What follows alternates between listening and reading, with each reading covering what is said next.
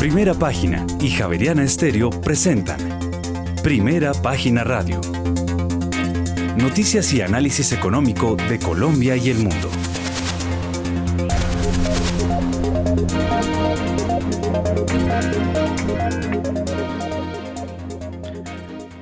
Muy buenos días, son las 6 de la mañana y 3 minutos. Les damos la bienvenida a una nueva emisión de Primera Página Radio en este miércoles 25 de enero del año 2023. Tendremos todas las noticias y el análisis económico de Bogotá, Colombia y el mundo hasta pasadas las 8 de la mañana. Bajo la dirección de Héctor Mario Rodríguez y Héctor Hernández, hoy presentamos. Colombia ofertó bonos globales hasta por 3 mil millones de dólares. La idea inicial era de 2 mil millones de dólares para el presupuesto y mil millones de dólares para canje de deuda. Además, en 2023 Hacienda deberá girar al mercado cerca de 23,1 billones de pesos por vencimiento de test a corto y a largo plazo. Y la media de los analistas ubica el déficit fiscal de 2023 en 4,4% del Producto Interno Bruto, 0,6 puntos por encima de lo que proyecta Hacienda. El descuadre externo tan solo bajará a 5% del PIB este año. Y para el cierre de este 2023, el 43,2% de los analistas del mercado ubica la inflación anual en Colombia entre el 8 y el 9%. Por su parte, el Grupo Energía Bogotá creó Enlaza, su nueva filial para manejar la transmisión de energía eléctrica. Y más de 22.500 millones de pesos invertirá Ecopetrol en tres proyectos de inversión social en Barranca Bermeja. Y más adelante, el gobierno nacional adjudicará más de 130 proyectos este año entre puertos, carreteras, aeropuertos y ferrocarriles. Y en otras eh, noticias, Carvajal Empaques aprobó el pago de dividendo por 10 mil millones de pesos, 3.410 eh, millones de pesos para acciones preferenciales y 6.590 millones de pesos para especies ordinarias. Tendremos estas y otras noticias hoy en primera página radio, ya son las 6 de la mañana y 5 minutos. Héctor Mario Rodríguez, muy buenos días.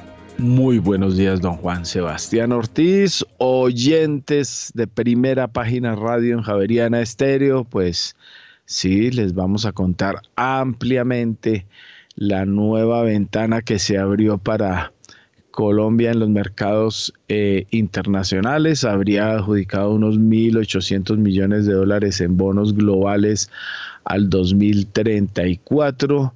Vamos a ampliar esta noticia y muchas más porque la cosa eh, como siempre, está bien cargada, el mundo movido, Ucrania movido, ayuda de Alemania a última hora.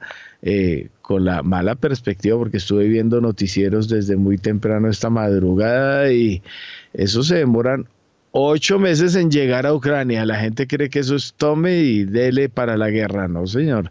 Mientras entrenan a quienes los van a manejar, llevan insumos, todo eso. Se demoran ocho meses, imagínense el, asunto.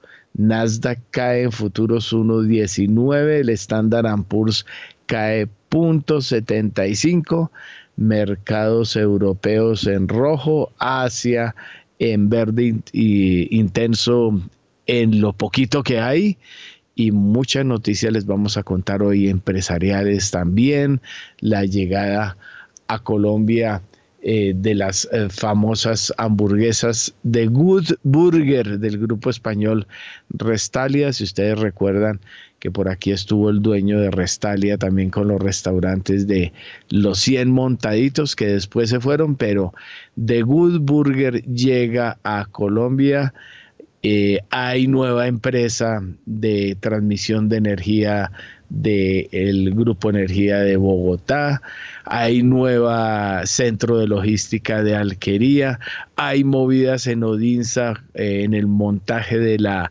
plataforma con Macquarie, con la canadiense, eh, con la australiano, bueno, australiana más que todo, en su acuerdo con Argos. Bueno, muchas cosas más, un menú muy completo, don Juan Sebastián. Sí, señor, ya son las seis de la mañana y siete minutos y aprovechamos hasta ahora entonces para darle una mirada al panorama internacional porque los resultados corporativos que se conocieron durante la sesión americana no sirvieron para aclarar el panorama del impacto de la volatilidad económica, si bien no se está produciendo una revisión a la baja de expectativas de resultados de forma masiva, como temían algunos inversores que podría suceder, lo cierto es que las compañías en su conjunto no están siendo capaces de mantener el ritmo de crecimiento de sus resultados mostrado en 2022. Las cifras publicadas, si bien superan lo esperado por los analistas en la mayoría de los casos, el listón está muy bajo, en conjunto está siendo, están siendo flojas en términos relativos históricos. Por lo tanto, los inversores no tienen mucho que celebrar al respecto. En este momento, el Standard Poor's 500 se encuentra en tierra de nadie al situarse a un 8% del objetivo y a un 8% del soporte, es decir, se puede o ganar un 8% o también perder un 8%. Este índice en particular sigue manteniéndose como una referencia dentro del propio mercado estadounidense, consiguiendo que inversores y analistas centren sus miradas en él, buscando pistas técnicas que indiquen qué dirección tomarán el resto de selectivos en los días venideros. Microsoft hizo públicos sus resultados para el, el último trimestre de 2022, un periodo en el que registró unos beneficios de 16.425 millones de dólares, lo que lo que supone una caída del 12% desde los 18.765 millones de dólares registrados en el mismo periodo del año anterior.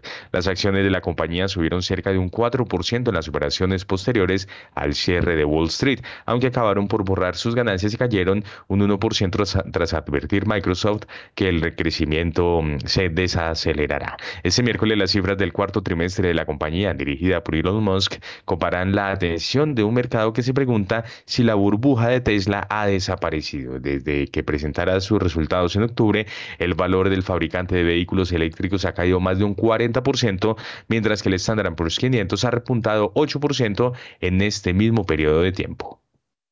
Mil gracias, don Juan Sebastián. Pues a las seis y nueve minutos de la mañana ya tenemos en línea a nuestro primer analista invitado, Sergio Olarte, actualmente el economista principal de Scotiabank Patria, economista del externado, con estudios en economía de la Universidad de Illinois.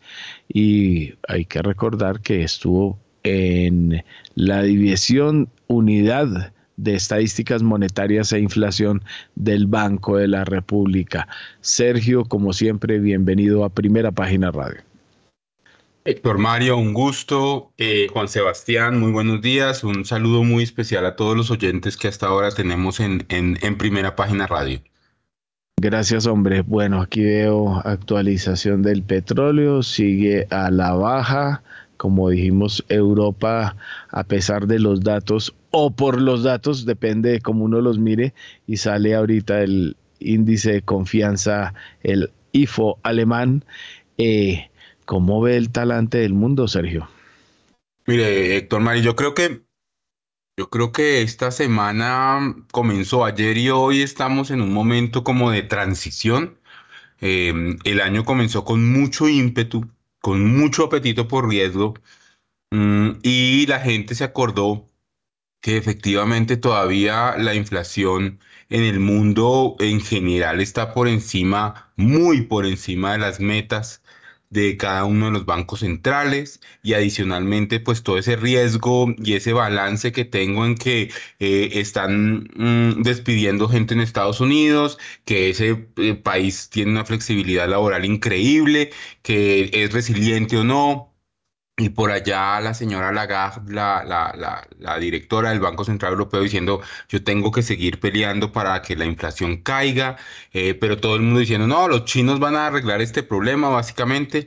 Mm, todo esto se está sopesando y yo creo que es unos días de mm, o toma de utilidades o o, retorno, digamos, a las cosas normales. Es que el rally, el, el, ímpetu había sido muy, muy fuerte y pues, eh, pues siempre hay correcciones eh, de corto plazo. Sin embargo, em, lo que está sucediendo hasta, en este, hasta este momento es que eh, el mundo está encaminándose a lo que se llama un aterrizaje suave. Es decir, hace un tiempo estábamos pensando que esto iba a ser una estanflación, una inflación muy alta durante mucho tiempo con una recesión gigantesca y no está siendo así. Entonces, pues los mercados están reaccionando positivamente, pero es sano de alguna manera que pues el, el, ímpetu no dure eh, tanto tiempo y haya eh, paradas y análisis sobre qué está pasando y ser un poquito más tranquilos, digamos, en, la, en el retorno a la normalidad de los mercados.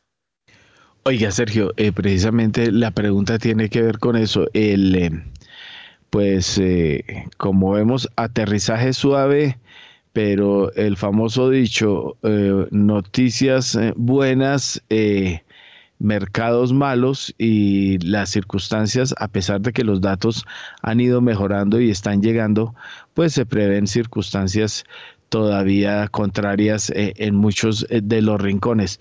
¿Cómo manejar eso? ¿Eso es nerviosismo natural? ¿Es especulación?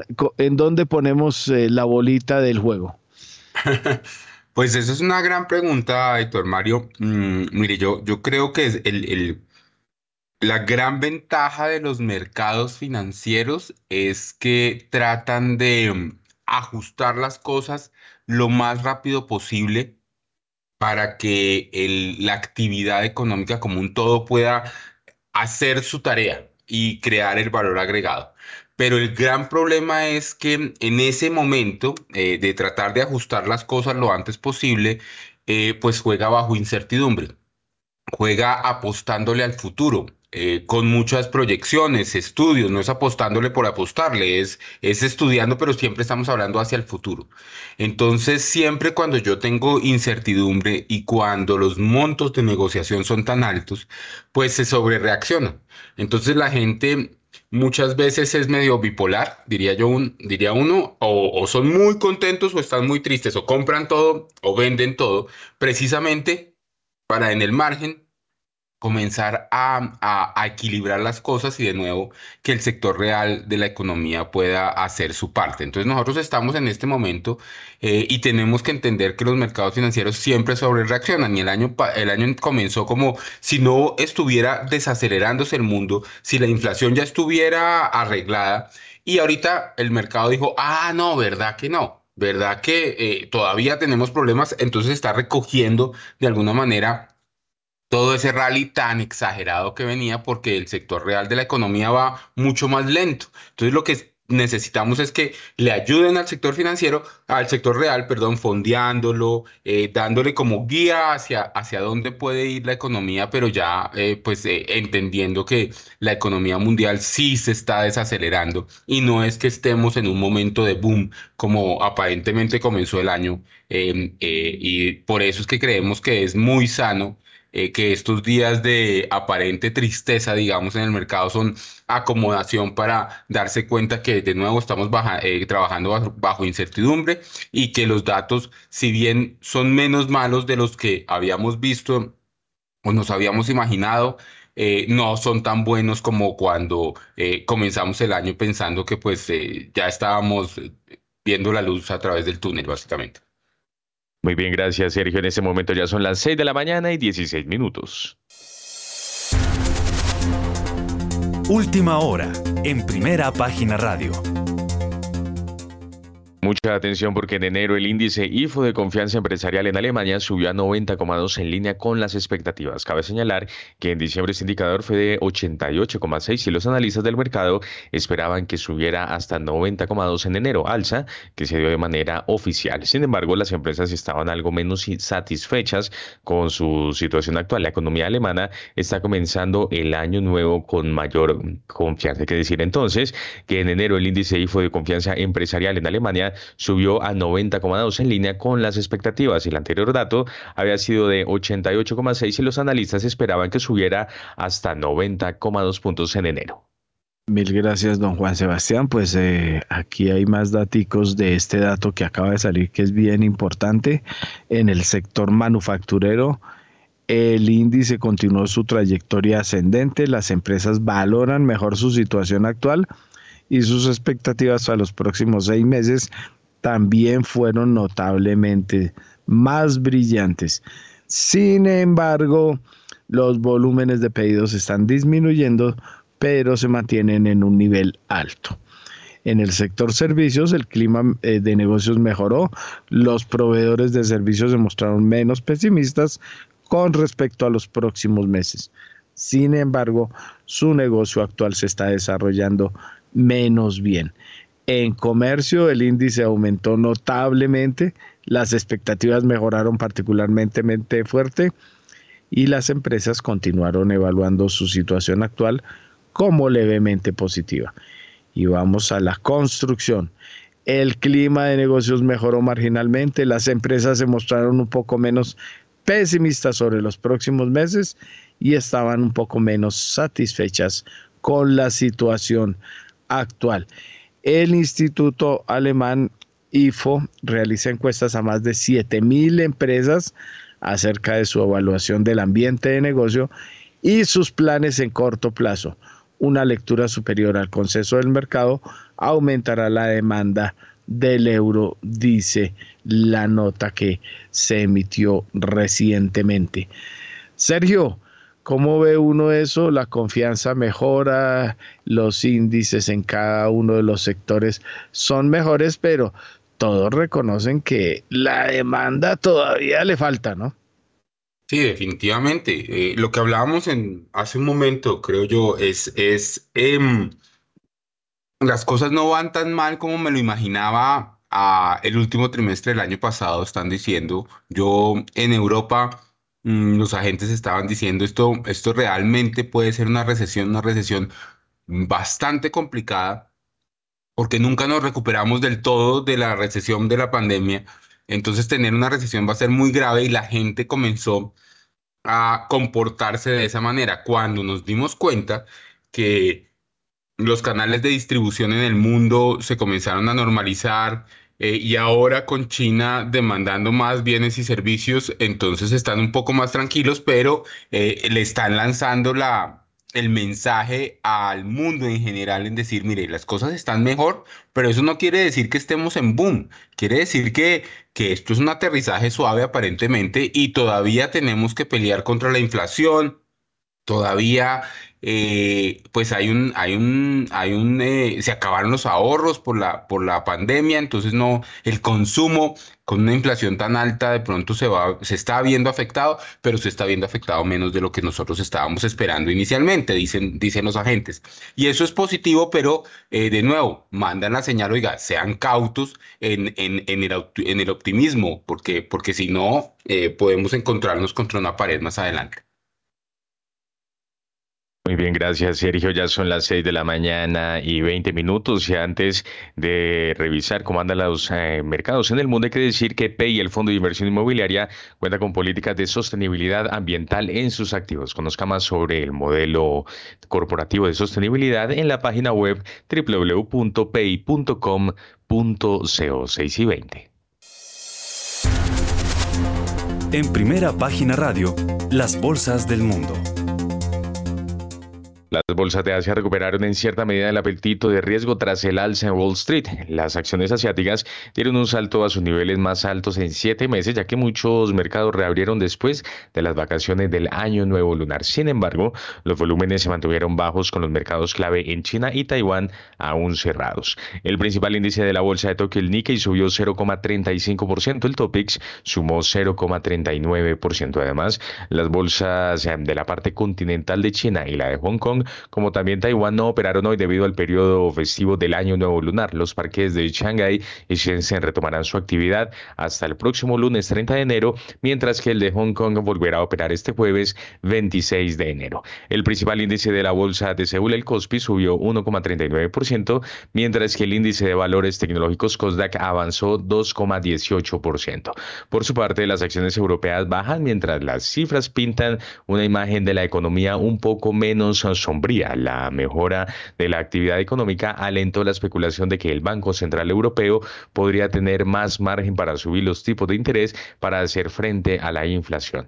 Los inversores eh, seguirán de cerca el informe económico anual en Alemania para 2023 que se publicará en Berlín más tarde en un contexto de relajación de los temores a una recesión en la mayor economía de la zona euro. La bolsa española amplía las pérdidas de la apertura y en los primeros compases de este miércoles cede 0,31%. El índice DAX alemán cotizaba 0,59% a la baja. El FTSE 100 de Londres perdía 0,02%, mientras que el CAC 40 de París retrocedía 0,47%. Y antes eh, de continuar eh, con eh, más análisis y más información, nos vamos y a esta hora con Radio Francia Internacional y nos conectamos de inmediato porque el canciller alemán Olaf Scholz se dispone a autorizar la entrega de tanques de combate Leopard a Ucrania, esto para hacer frente a la ofensiva rusa. Vamos con el informe. La pista de un giro en la postura alemana la dio el nuevo ministro de Defensa Boris Pistorius, quien afirmó haber animado expresamente a los países socios que tienen tanques Leopard de fabricación alemana listos para ser desplegados a que formen a las fuerzas ucranianas en su manejo. Declaración hecha en Berlín en presencia del jefe de la OTAN, Jens Stoltenberg, que abría la puerta a una flexibilización del gobierno de Olaf Scholz bajo fuerte presión del resto de socios de la alianza militar, especialmente por parte de Polonia. El semanario Der Spiegel sin identificar sus fuentes, confirmaba en la tarde del martes que Alemania se prepara para enviar sus cotizados tanques a Ucrania. La coalición de países que decidan entregar algunos tratarán de sumar al menos un centenar, la cantidad que los analistas calculan que es la mínima para poder marcar la diferencia en el campo de batalla. Sin embargo, no supondrán un punto de inflexión si no llegan acompañados de una estructura técnica de acompañamiento, apoyo aéreo, apoyo de infantería y mando integrado. El Leopard es un poderoso vehículo que contiene un cañón de animalisa de 120 milímetros puede alcanzar velocidades de 70 kilómetros hora cuando está fuera de la carretera, lo que hace que la maniobrabilidad sea una de sus características clave, además de tener una protección integral contra amenazas. Gracias, Carlos. Y España afirma esta mañana que también está dispuesta a entregar tanques Leopard a Kiev una vez que Alemania dé su visto bueno. Recordemos, por otra parte, que Reino Unido ya había anunciado la entrega de 14 tanques Challenger 2 a Ucrania y según la prensa estadounidense, Estados Unidos se plantea enviar también sus tanques de asalto Abrams M1, cosa que hasta ahora se negaba a hacer por supuestas dificultades en el mantenimiento y la formación. Mil gracias por el reporte. 6 y 24 minutos de la mañana. Echémosle una mirada a los futuros de Wall Street. El Dow cae punto 48, el Standard Poor's cae punto 69 y el Nasdaq cae 1,13%. Quiere decir que es rojito medio intenso, es decir que todo pinta que de aquí a allá la cosa no mejore, es decir, Wall Street en rojo abriendo esta mañana. Bueno, eh, vimos resultados como dijimos en la apertura del programa, el programa de Microsoft, flojitos, cae en el premarket eh, más del 1% y también sufrió susto ayer, ¿no? No sé quiénes estaban en Teams, pero hubo problemas ayer con Microsoft, muchas aplicaciones, el Teams, el Exchange Online, el Outlook, eh, bueno, muchas cosas de las aplicaciones de Microsoft tuvieron problemas, están investigando qué fue lo que pasó, pero según veo aquí técnicamente dice... Eh, un cambio en el enrutamiento de la red One. Eso fue lo que impactó el eh, problema en el servicio. Bueno, oiga, don Sergio, eh, yo no lo voy a meter en Honduras corporativas, pero eh, también los resultados empresariales han resultado, como decíamos y mirábamos, bueno, hoy, hoy Tesla eh, sale con resultados, hay mucha expectativa, pero desde octubre las acciones han caído más del 40%, las cosas no van tan bien. Tesla, eh, Elon Musk estuvo ayer eh, en un proceso judicial de los inversionistas después de unos tweets que lanzó cuando estaba tratando de sacar de pronto o amenazó con sacar a Tesla de la bolsa. Es decir, eh, movido también el mundo empresarial, Sergio. Sí, definitivamente, definitivamente estamos en un momento donde eh, toca mirar qué realmente tiene ese eh, ya repetitivo aterrizaje suave y cuál subió tanto que ya le toca corregir bastante. Entonces tenemos una, y con la inflación pasa algo parecido, tenemos un, sector de servicios de, turismo, servicios eh, mucho más para, la, para el hogar, digamos, que la están pasando bastante bien y tenemos unas tecnológicas que les había ido pues espectacular y pues, eh, pues tienen su corrección, por supuesto. Em, en torno a que ya tenemos presencialidad y a que la economía que pensamos que iba a cambiar de manera estructural, digamos, la forma de relacionamiento de los agentes, pues eh, no ha cambiado tanto. Entonces toda esa parte tecnológica que tiene que seguir siendo muy dinámica, pues perdió un poquito de humo, mientras que la parte de servicios de presencialidad pareciera que le está yendo muy bien, pero eh, buena parte de esas empresas no están en bolsa, entonces no los vemos directamente, no las vemos diariamente, pero eso ha mantenido, eh, digamos, a Estados Unidos con un, con un mercado de empleo todavía bastante dinámico.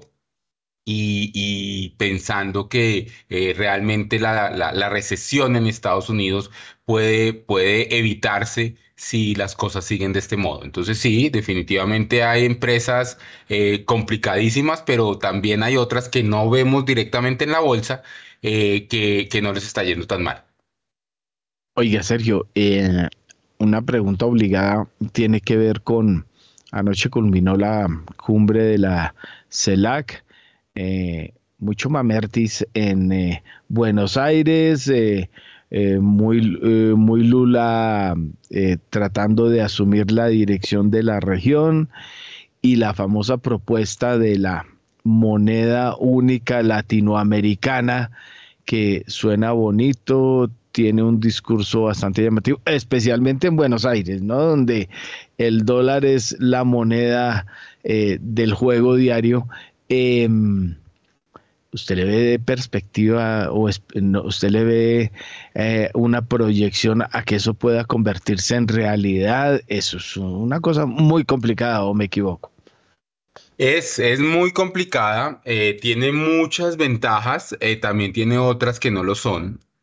por ejemplo, si nos vamos a la experiencia del euro, pues perder esa potestad de emitir o no emitir eh, pues le quita de alguna manera la posibilidad a un país em, de jugar eh, con su competitividad, de depreciar la moneda o apreciar la moneda. Ese tipo de cosas son, son, son cosas que yo dejo de lado, pero eh, las ganancias aparentemente en Europa fueron más en, en términos de irse como en combo y adicionalmente una cosa adicional y es que esos conflictos internos, cuando yo ya tengo una sola moneda, pues es más fácil que se queden en casa, que se conviertan en, conflictos regionales o mundiales muy importantes. Entonces tenemos que tener esa, esa, como este contexto en, esta, en, en, Latinoamérica. Eh, si bien en Europa éramos, eh, son bien heterogéneos, en, en, Latinoamérica sí tenemos el mismo idioma, tenemos una cantidad de cosas igual, pero el manejo histórico de las economías ha sido bien, bien heterogéneo. Y adicionalmente nadie aparentemente está dispuesto a soltar ningún tipo de poder que ya tiene con sus economías. Entonces eso hace las negociaciones mucho más difíciles. Ya vimos cómo la comunidad eh, andina de naciones pues no, no, no, no pudo hacer mayor cosa porque todos queríamos ser caciques y no había ningún tipo de indio o todos queríamos eh, que el otro cediera pero nosotros no cedíamos. Eh, entonces hasta que eso no se solucione y no se entiendan unas reglas que todos tenemos que cumplir, cumplir independientemente de la historia como está, sino que tenemos que todos seguir por el mismo camino, eh, pues es muy difícil. Y lo otro es que si yo planteo que es una moneda solamente para hacer trading, para hacer comercio internacional y no voy a perder de alguna manera mi, mi, capacidad de cada una de las monedas, pues hay que ver cómo se maneja eso. Es una cosa para eh, negocios interregionales, es algo para negociar en bloque, eh, es un primer paso para tener realmente una sola moneda. Yo creo que eso puede tener de ancho y de largo todo lo que usted quiera.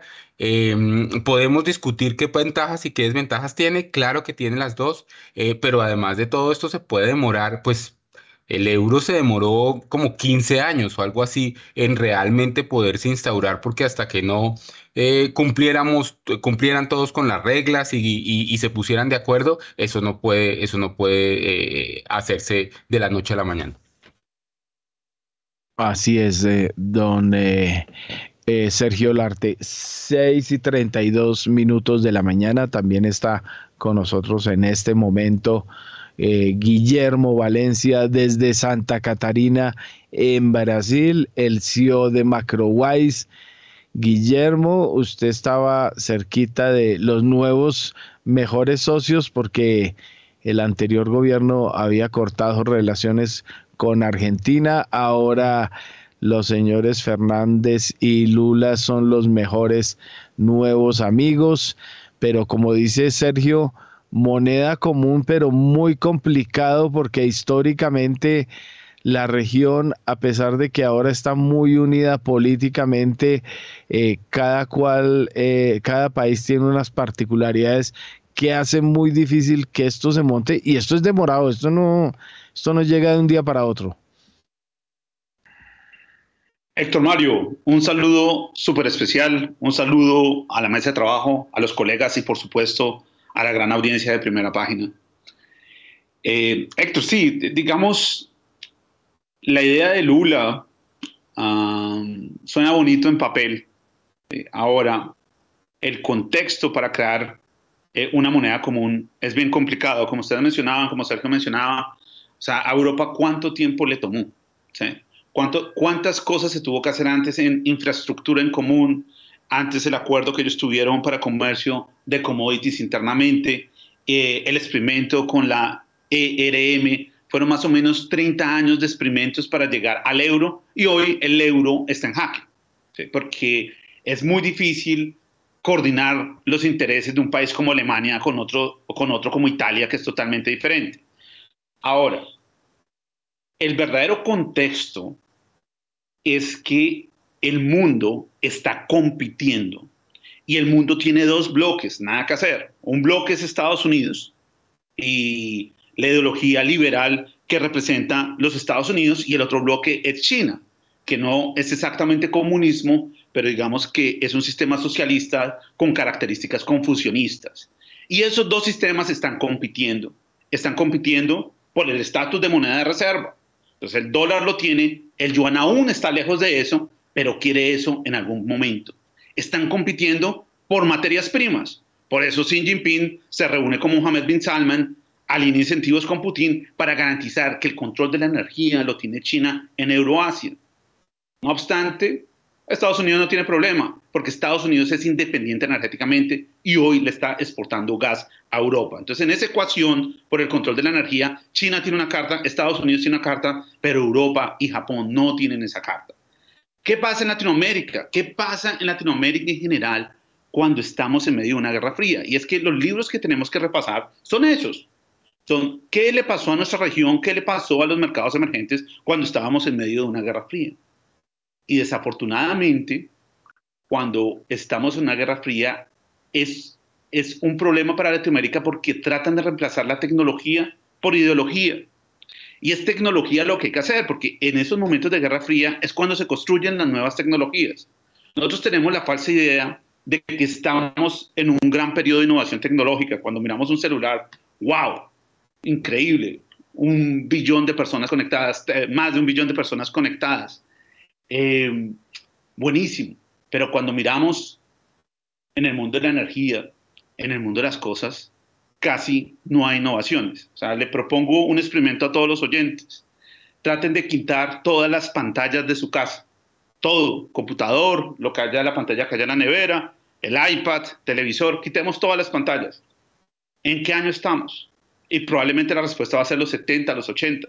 Luego, en el mundo de las cosas, no ha habido una innovación importante. La innovación se ha centrado solo en lo digital. Y es ahí donde hay que hacer los cambios importantes. Las verdaderas innovaciones se hicieron en la Guerra Fría. Los semiconductores, toda la tecnología que usamos hoy fue una creación de la Guerra Fría que después se democratizó y se hizo barata. Hoy estamos en un momento igual.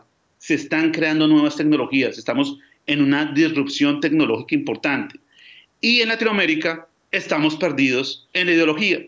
Entonces, el único discurso que es válido es el discurso de desigualdad y es el discurso social, pero hay muchas más cosas pasando. Si bien eso es un hecho y hay que hacer algo, eh, el hecho de desarrollarnos, entender cuáles son las nuevas cadenas de valor, es un tema casi de seguridad nacional, es un tema casi de subsistencia, pero no lo estamos entendiendo. Entonces, cuando uno ve gobiernos tratando de crear un bloque común en un momento que la globalización no funciona, no están leyendo bien la historia.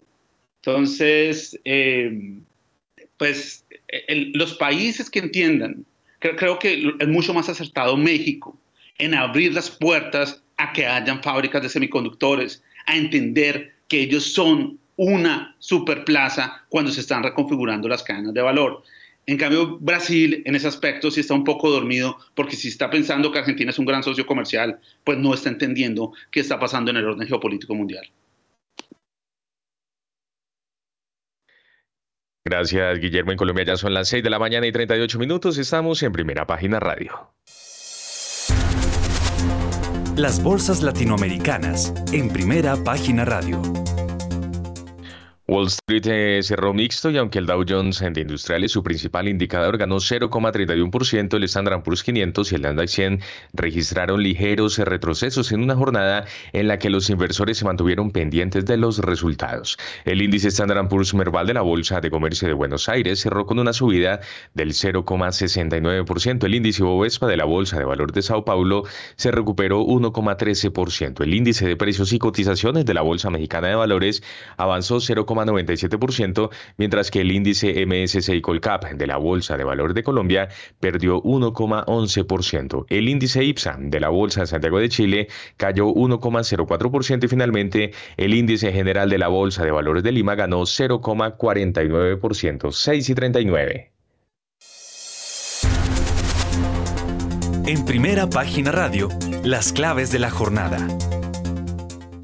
Y arrancamos en Europa porque dentro del mercado español hoy se conoció que el incremento de los precios industriales se volvió a moderar en diciembre. Hay que señalar además que el gobierno alemán anunciará sus pronósticos sobre la evolución de la economía del país para este 2023. En Estados Unidos, la Asociación de Banqueros Hipotecarios dará a conocer sus indicadores del mercado hipotecario al pasado 20 de enero. Más tarde, la Administración de Información de Energía publicará su reporte semanal de las condiciones del mercado petrolero. Este miércoles, las cuentas de las empresas estadounidenses se mantendrán en el foco, entre ellas las de Tesla. También presentarán sus cifras ASML Holding, también lo hará ATT, IBM y Boeing, entre otras compañías. El Banco de Canadá, por su parte, dará a conocer su primera decisión de política monetaria de este año. De acuerdo con los analistas, se espera un aumento de 25 puntos base en su referencial hasta el 4,50% desde el 4,25% anterior. Y finalmente, en México, el INEGI publica las cifras del indicador global de actividad económica.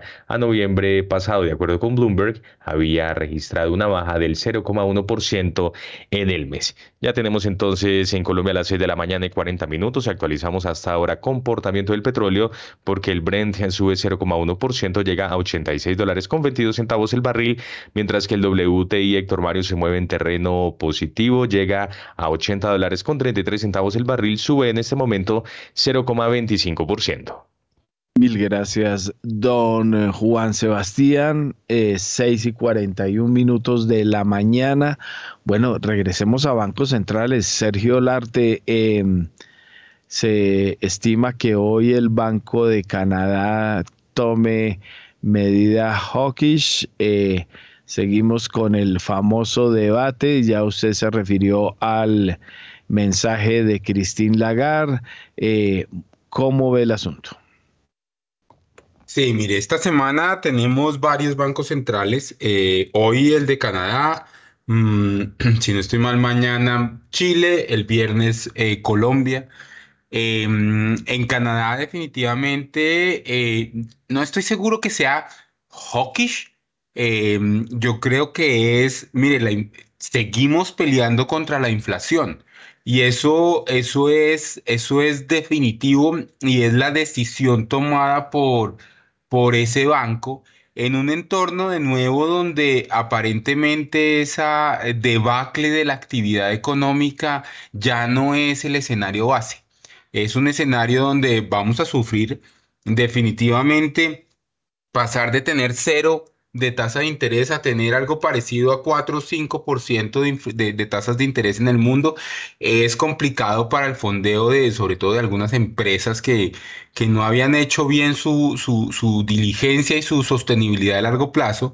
Y adicionalmente pues para los consumidores en general que antes era muy barato el endeudamiento y se, se, se encareció de manera importante. Y además lo más, lo más, lo más importante es una inflación absolutamente gigante para los países desarrollados que está haciendo que no solo el ingreso disponible de las familias caiga, sino la desigualdad entre ingresos aumente de manera muy importante. Entonces el Banco Central dice, yo prefiero pensar en el, en el largo plazo atacar el problema más importante que es la inflación eh, y sobre todo cuando el aterrizaje no está siendo tan fuerte. Entonces así pensamos que sucede en Canadá, sucede en Estados Unidos, seguirá sucediendo en Colombia, en Chile en cambio, sí estamos viendo que ya subieron muchísimo las tasas de interés y allá sí hay una, eh, más que una desaceleración, aparentemente una recesión de la economía, entonces tienen como algo de espacio para bajar prontamente sus tasas de interés de manera gradual.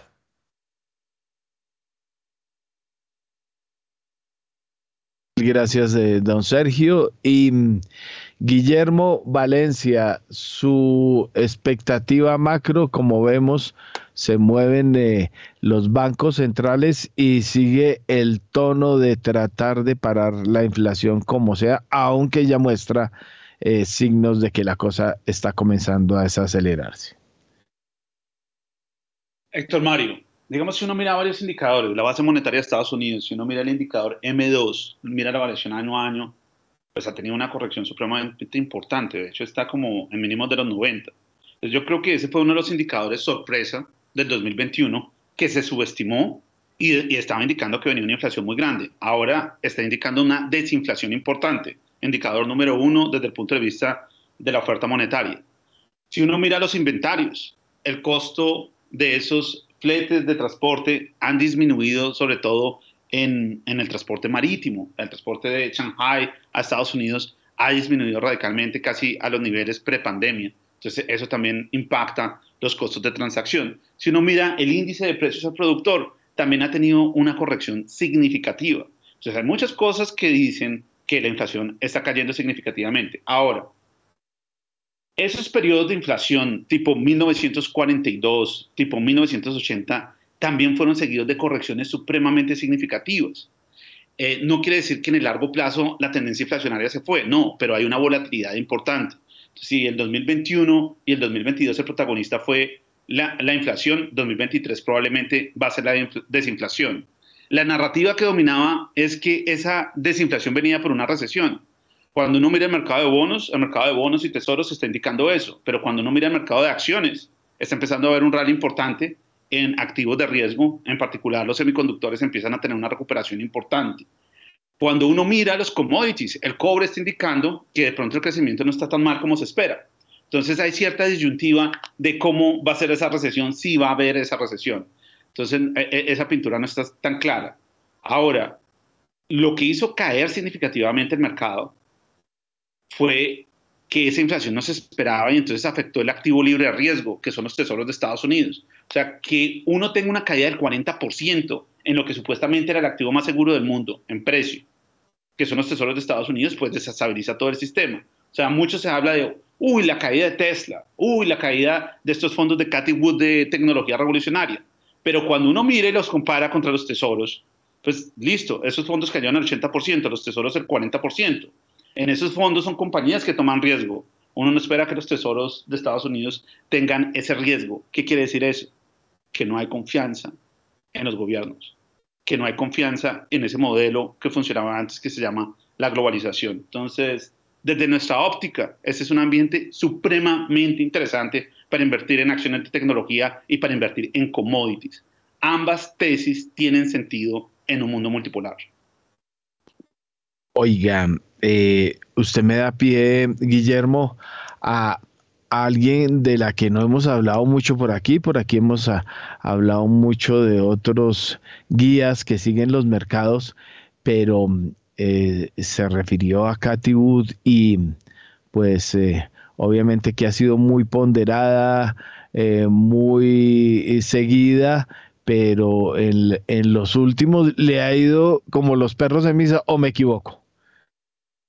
Sí, digamos que el fondo, ¿qué es el fondo ARC? Hablemos un poquito de esos fondos. la, idea de Cathy, la idea de Cathy Wood es, ella tiene una visión de que estamos en una revolución tecnológica radical, eh, visión que comparto, pero la manera como ella estructuró la apuesta es diversificando en diferentes tecnologías emergentes.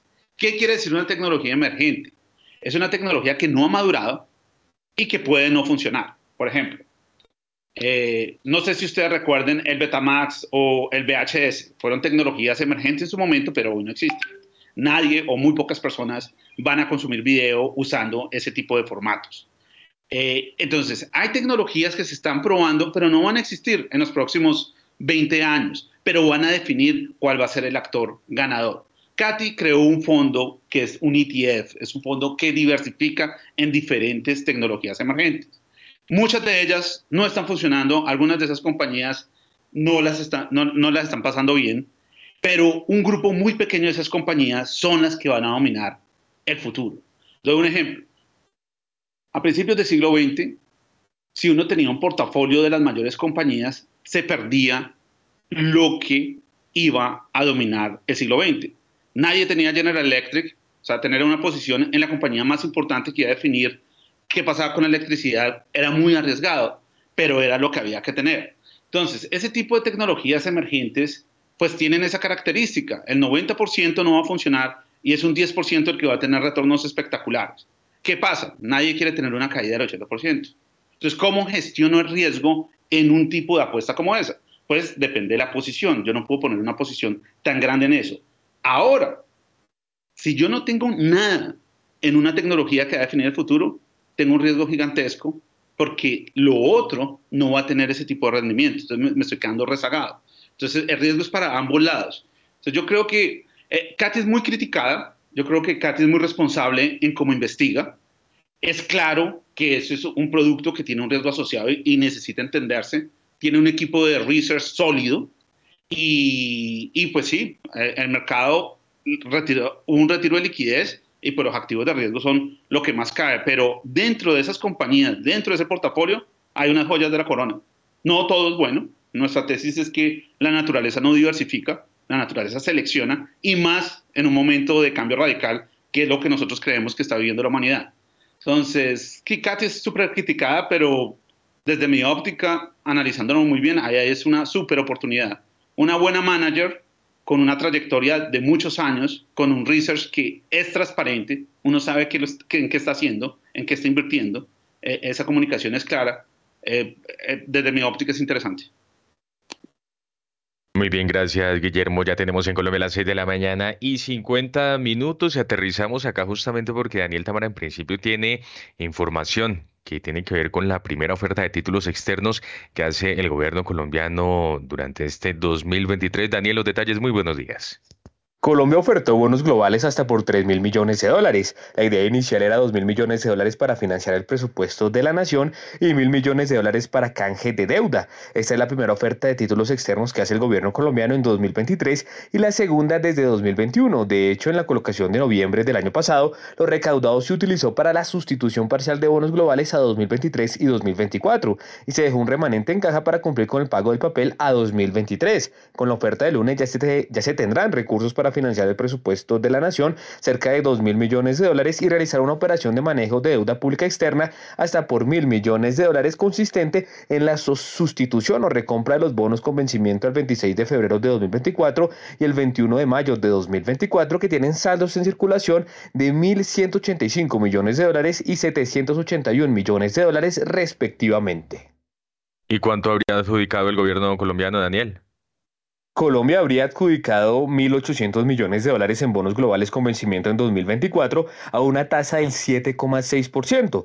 Si bien el gobierno estaba autorizado a ofertar hasta 3.000 millones de dólares, lo cierto es que este monto sobrepasaba la meta que tiene el Ministerio de Hacienda para todo este año, que es del orden de 2.040 millones de dólares, según el más reciente plan financiero. El tipo de 7,6% es un poco inferior al 8% que, que se proyectaba, pero de todos modos está muy por encima de la tasa de los títulos del Tesoro de Estados Unidos a 10 años que se ubica cerca de 3,5%. Todavía, todavía falta por conocer cuál fue la demanda del mercado por estos papeles colombianos a 11 años y cómo será la distribución final de lo recaudado entre la financiación presupuestal y la recompra de los bonos globales que caducan en 2024.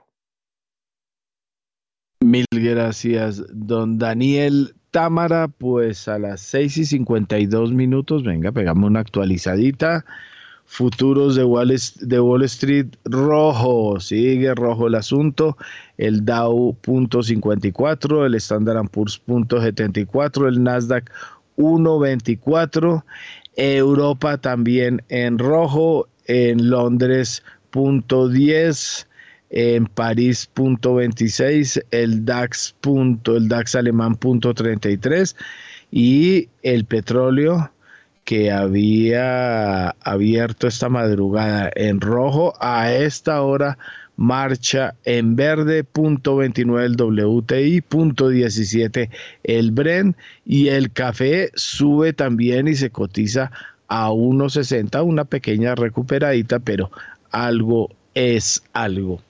Don Sergio Olarte se aprovecha una ventana muy difícil y como dirían muchos, como dirían no, como es cierto, es eh, una ventana que se aprovecha, pero un mercado que, está duro y va a salir más carito que en otras circunstancias. El economista principal de Scotiabank Colpatria, Sergio Olarte. Sí, definitivamente creo que este ejercicio de emisión de bonos de Copetrol, del nuevo título en pesos eh, que emitió Colombia a 2033 y ahora esta nueva emisión que salió ayer. Eh, es un ejercicio que nos sirve para entender que todo tiene un precio básicamente y que eh, el apetito por riesgo que se está aprovechando porque comenzamos con apetito de riesgo, como hablábamos más temprano, el, el, el mundo está y está para Colombia. No, no, no, no se nos olvide que eh, Colombia en la región es el país que menos ha realmente tenido problemas de deuda, por lo menos en los últimos 100 años.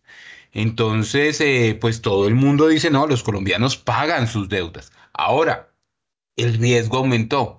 El riesgo porque vino la pandemia, el riesgo porque es la primera vez que tenemos un em, gobierno de estas características y nos estamos acostumbrando al sistema de información y de negociación del nuevo gobierno, eh, eh, porque por la pandemia nos tuvimos que endeudar más, porque la regla fiscal permitía una cantidad de cosas y entonces a pesar que la cumplíamos aumentábamos la deuda inclusive antes de, de la pandemia. Entonces el riesgo de Colombia aumentó definitivamente, pero es un riesgo que se puede poner en los precios y eso es lo que está demostrando. Entonces es muy positivo en tanto que sí nos están financiando, pero como usted dice, pues ya no somos grado de inversión, entonces pues tenemos que coger los precios que no son grado de inversión.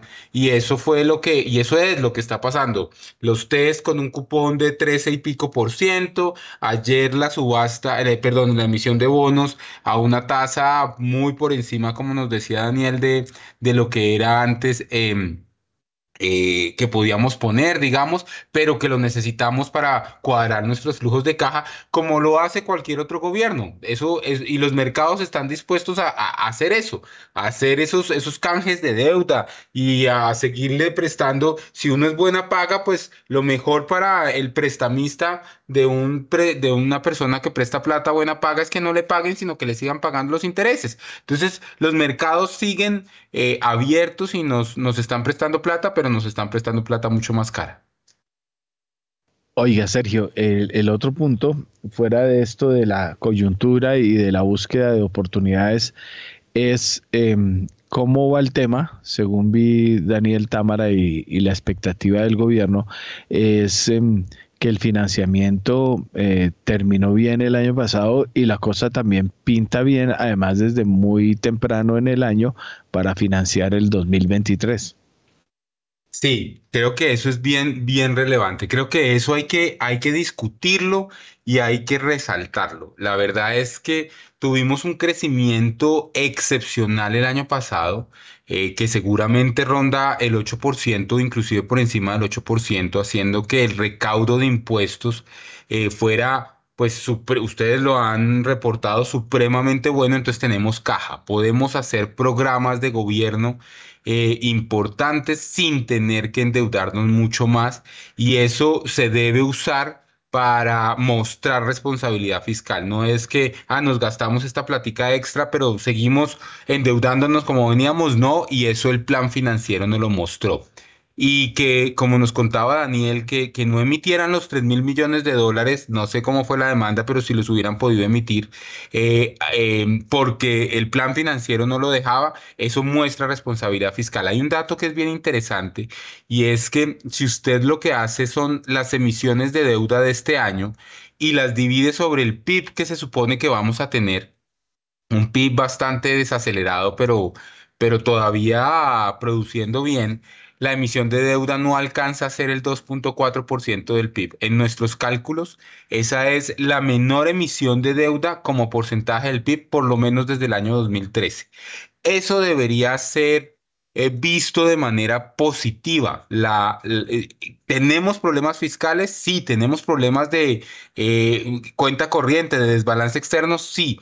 Pero lo que se quiere es ir hacia allá, tener un plan para retornar a la normalidad y mostrar responsabilidad fiscal. Por eso es que Fitch, por eso es que Moody's nos dicen, mire, por ahora no le vamos a, mover las, la, la, calificación de riesgo, pero si usted sigue de esta manera, ah, lo estamos pensando. ¿Sí? Eh, si usted se descarrila, entonces le podemos inclusive bajar más la calificación de riesgo, pero, pero el plan financiero nos está mostrando una emisión de deuda responsable eh, y que, pues nada, eh, al presidente Petro lo eligieron mm, los para, para hacer un plan de gobierno y pues él él necesita la plata, entonces eh, eh, pues hizo una tributaria y se la va a gastar, pero no se va, o por lo menos por ahora este plan financiero que nos presentaron, no se va a sobreendeudar y por, por el contrario, eh, tenemos por primera vez una reducción de la deuda PIB desde, desde hace muchísimos años. Muy bien, gracias Sergio. En este momento ya son las 6 de la mañana y 59 minutos. Actualizamos entonces el comportamiento del petróleo porque el Brent llega hasta ahora a 86 dólares con 21 centavos el barril, sube 0,09%, mientras que el WTI se cotiza sobre los 80 dólares con 29 centavos el barril, sube a esta hora 0,2%. 7 de la mañana en punto, pausa y ya volvemos.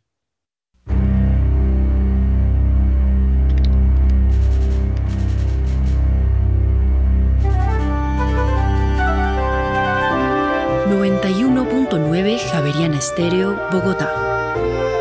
HJKZ. Sin fronteras.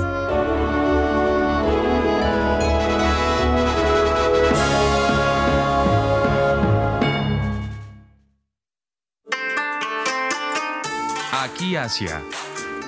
Su magia, su cultura y la importancia de su economía en el mundo hoy. Voces y sonidos del continente más extenso y poblado de la Tierra en Aquí Asia. Los sábados a las 9 de la mañana. Dirige y conduce Rosa Cárdenas.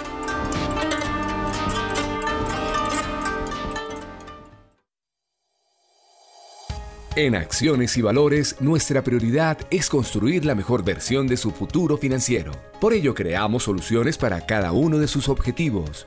Descubra nuevas formas de ahorrar y simplifique todo desde el celular a través de inversiones digitales desde un peso. Genere rentabilidad y a la vez impacto positivo en el mundo con inversiones responsables. Construya su plan de inversión personalizado con asesoría exclusiva y especializada Optimice el manejo de recursos de su empresa por medio de soluciones de tesorería. Realice envíos y pagos internacionales seguros de la mano de nuestro aliado Western Union. Es momento de crear metas juntos. Conozca la mejor forma de hacerlo. Contáctenos en www.axivalores.com o al WhatsApp 323-236-5222, vigilado y regulado por la Superintendencia Financiera de Colombia.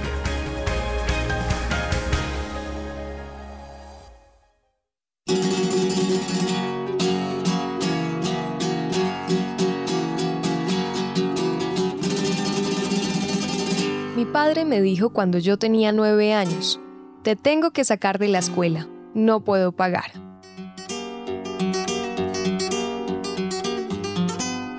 A partir de ahí, pasé 10, 12 horas diarias con la guitarra en la mano.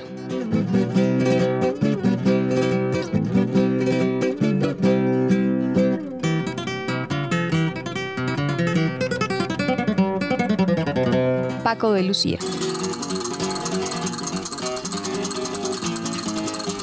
Javeriana Estéreo sin fronteras.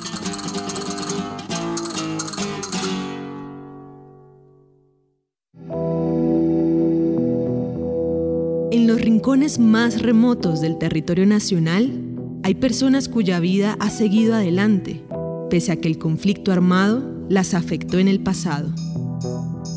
50 vidas, una serie radial de la Coalición Internacional de Sitios de Conciencia y Javeriana Estéreo de lunes a viernes a las 12 del mediodía y al finalizar Bitácora, disponible en javerianaestereo.com.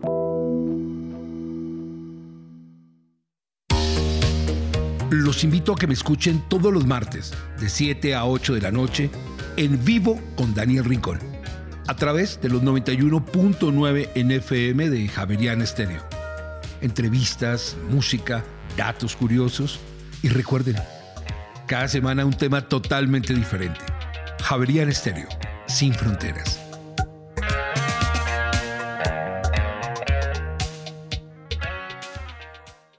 Javeriana Estéreo, sin fronteras.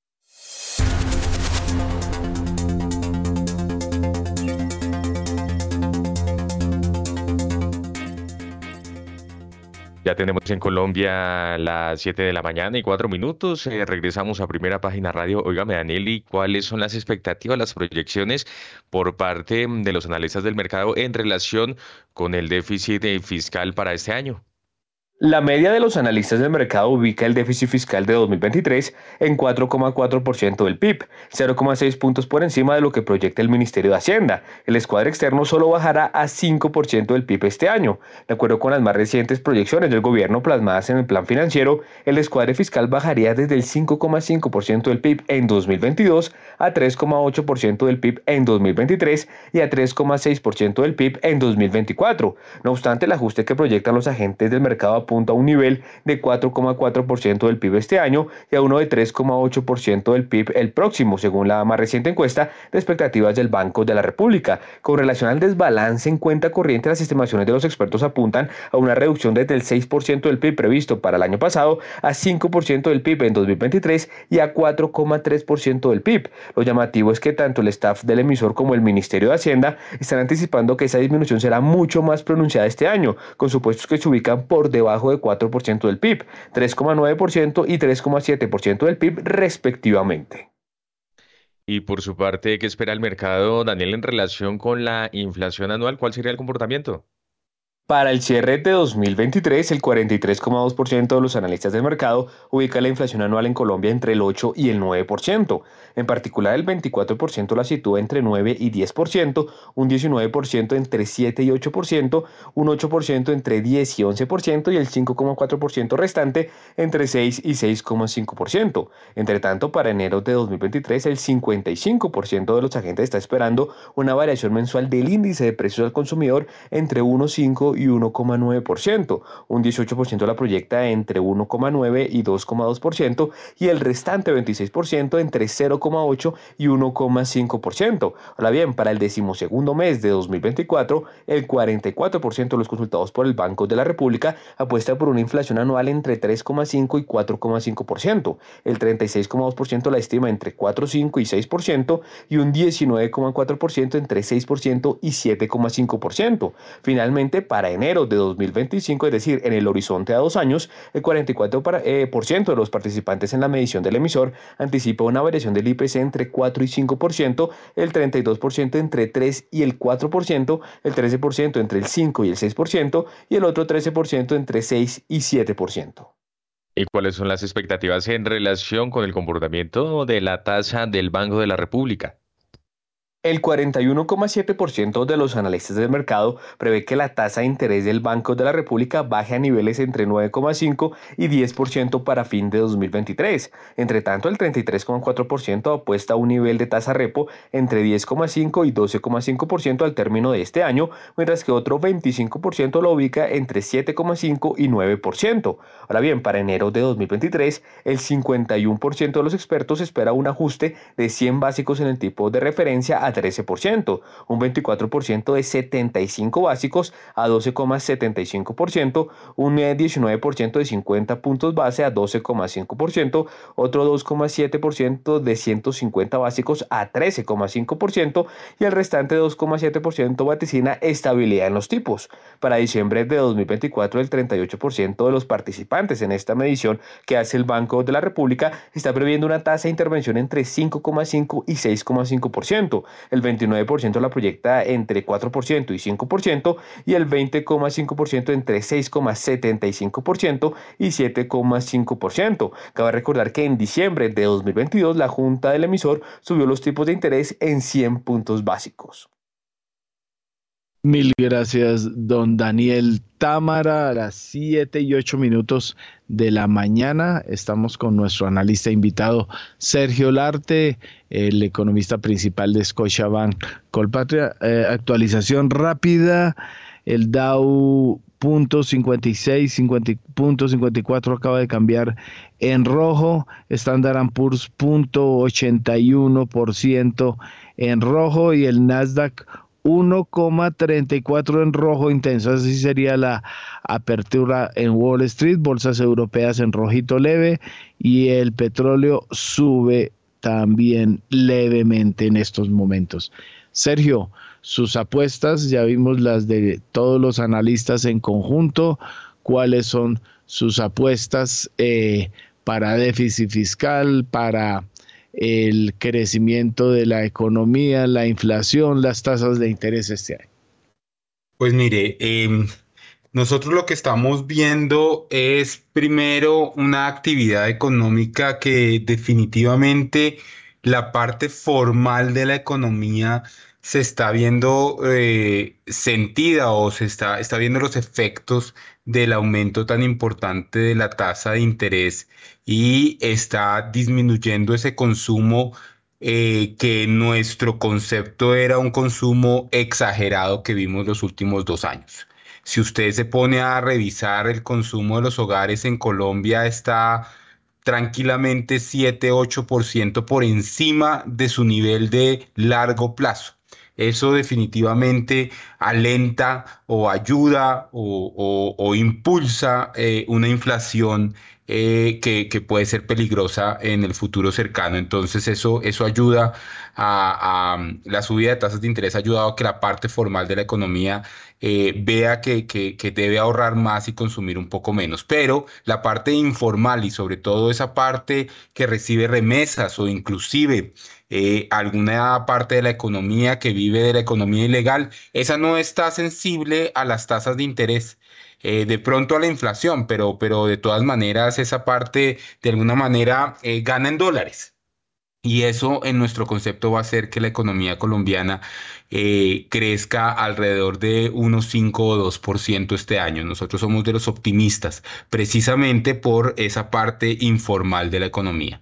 Pero eso hace que la inflación no pueda bajar muy rápido, haciendo que la inflación promedio, si cogemos la inflación anual y la lo propediamos cada año en nuestro, en nuestro escenario, eh, sea una inflación de 11%, mm, tocando eh, pico entre enero y febrero pero, pero no pudiendo bajar por debajo de cerca de 9% durante este año, haciendo que el Banco de la República tenga que subir un punto porcentual más, ojalá esta semana, eh, y se quede eh, con las puertas abiertas, no va y sea que la inflación siga subiendo con estos choques de eh, la niña tan demorada, de los efectos de la infraestructura y ese tipo de cosas. Em, entonces tenemos una inflación terminando cerca del 8,8%, 9% este año. No volvemos a la meta de, del Banco de la República, sino por allá en 2025, principios del 2026. Em, y eso lo que hace es que eh, el Banco de la República tenga que bajar de manera muy gradual sus tasas de interés y no las va a poder bajar sino por allá hasta, o pensar en bajarlas hasta el último trimestre de este año de manera gradual, terminando al, al 12% la tasa, la tasa de interés de, la economía colombiana. Em, esa es como nuestra, nuestra historia, digamos, eh, y el sesgo es a que sí nos desaceleramos más, pero ojo con la inflación porque tiene todavía bastantes choques y como le digo, el consumo de los hogares está todavía muy, muy alto. Y es que Sergio, fíjese que este año hay vencimientos de a corto y largo plazo. Daniel, ¿cuánto tiene que girar eh, Hacienda entonces al mercado por este concepto? En 2023, el Ministerio de Hacienda deberá girar al mercado cerca de 23,1 billones de pesos por vencimientos de TES a corto y a largo plazo. Por el lado de los bonos corto plazo, los vencimientos están escalonados. Hasta el momento de la siguiente manera, el 7 de marzo se tendrán que girar al mercado cerca de 3,4 billones de pesos, el 6 de junio 3,5 billones de pesos, el 5 de septiembre más de 2 billones de pesos y el 7 de diciembre 750 mil millones de pesos, aunque hay que resaltar que esta referencia todavía se sigue colocando en las subastas semanales por lo que es un hecho que el monto va a subir. Este año por demás solamente hay un vencimiento de papeles a largo plazo y es el de la referencia en VR al 23 de febrero de 2023 que implicará un desembolso de recursos por parte del gobierno del orden de 13,3 billones de pesos. Muy bien, Daniel, más información de TES. En la cuarta subasta de 2023, las tasas de los test corto plazo subastados subieron 14 básicos frente a la tercera colocación y quedaron muy cerca del 13%. Hace una semana el tipo de corte fue de 12,77% y este martes de 12,92%. En las subastas de bonos corto plazo del 18 de octubre del año pasado, que terminó siendo la última de 2022, la tasa se ubicó en 12,99%. Si se mira el comportamiento del año anterior por meses, se observa que en enero, que en enero el porcentaje se ubicó en 6,3%, en febrero en 7,1%, en marzo en 8,05%, en abril en 8,21%, en mayo en 8,85%, en junio en 10,08%, en julio en 11,58%, en agosto en 11,14% y en septiembre en 12,14%. Hay que tener en cuenta que el Ministerio de Hacienda pues finalizó anticipadamente su programa de subastas de test de 2022. Mil gracias, eh, don Daniel Támara. Bueno, Sergio Larte Armenta del Scotiabank, ¿cómo eh, puede analizar el comportamiento del mercado de deuda pública interna?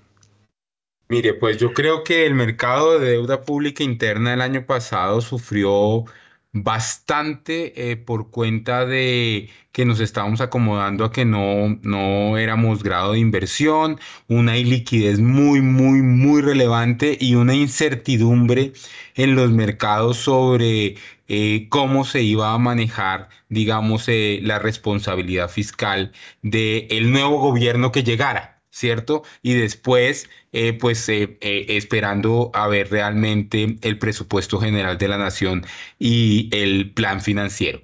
Una vez conocimos esto y ayudados un poco en que el mundo ya no está teniendo tantos problemas con la inflación y comenzamos eh, con mucho apetito de riesgo en el mundo, lo que estamos viendo es un apetito por la deuda pública colombiana, especialmente de los agentes internacionales, muy fuerte a comienzos de año, haciendo que ésta se valorice eh, de manera bien relevante.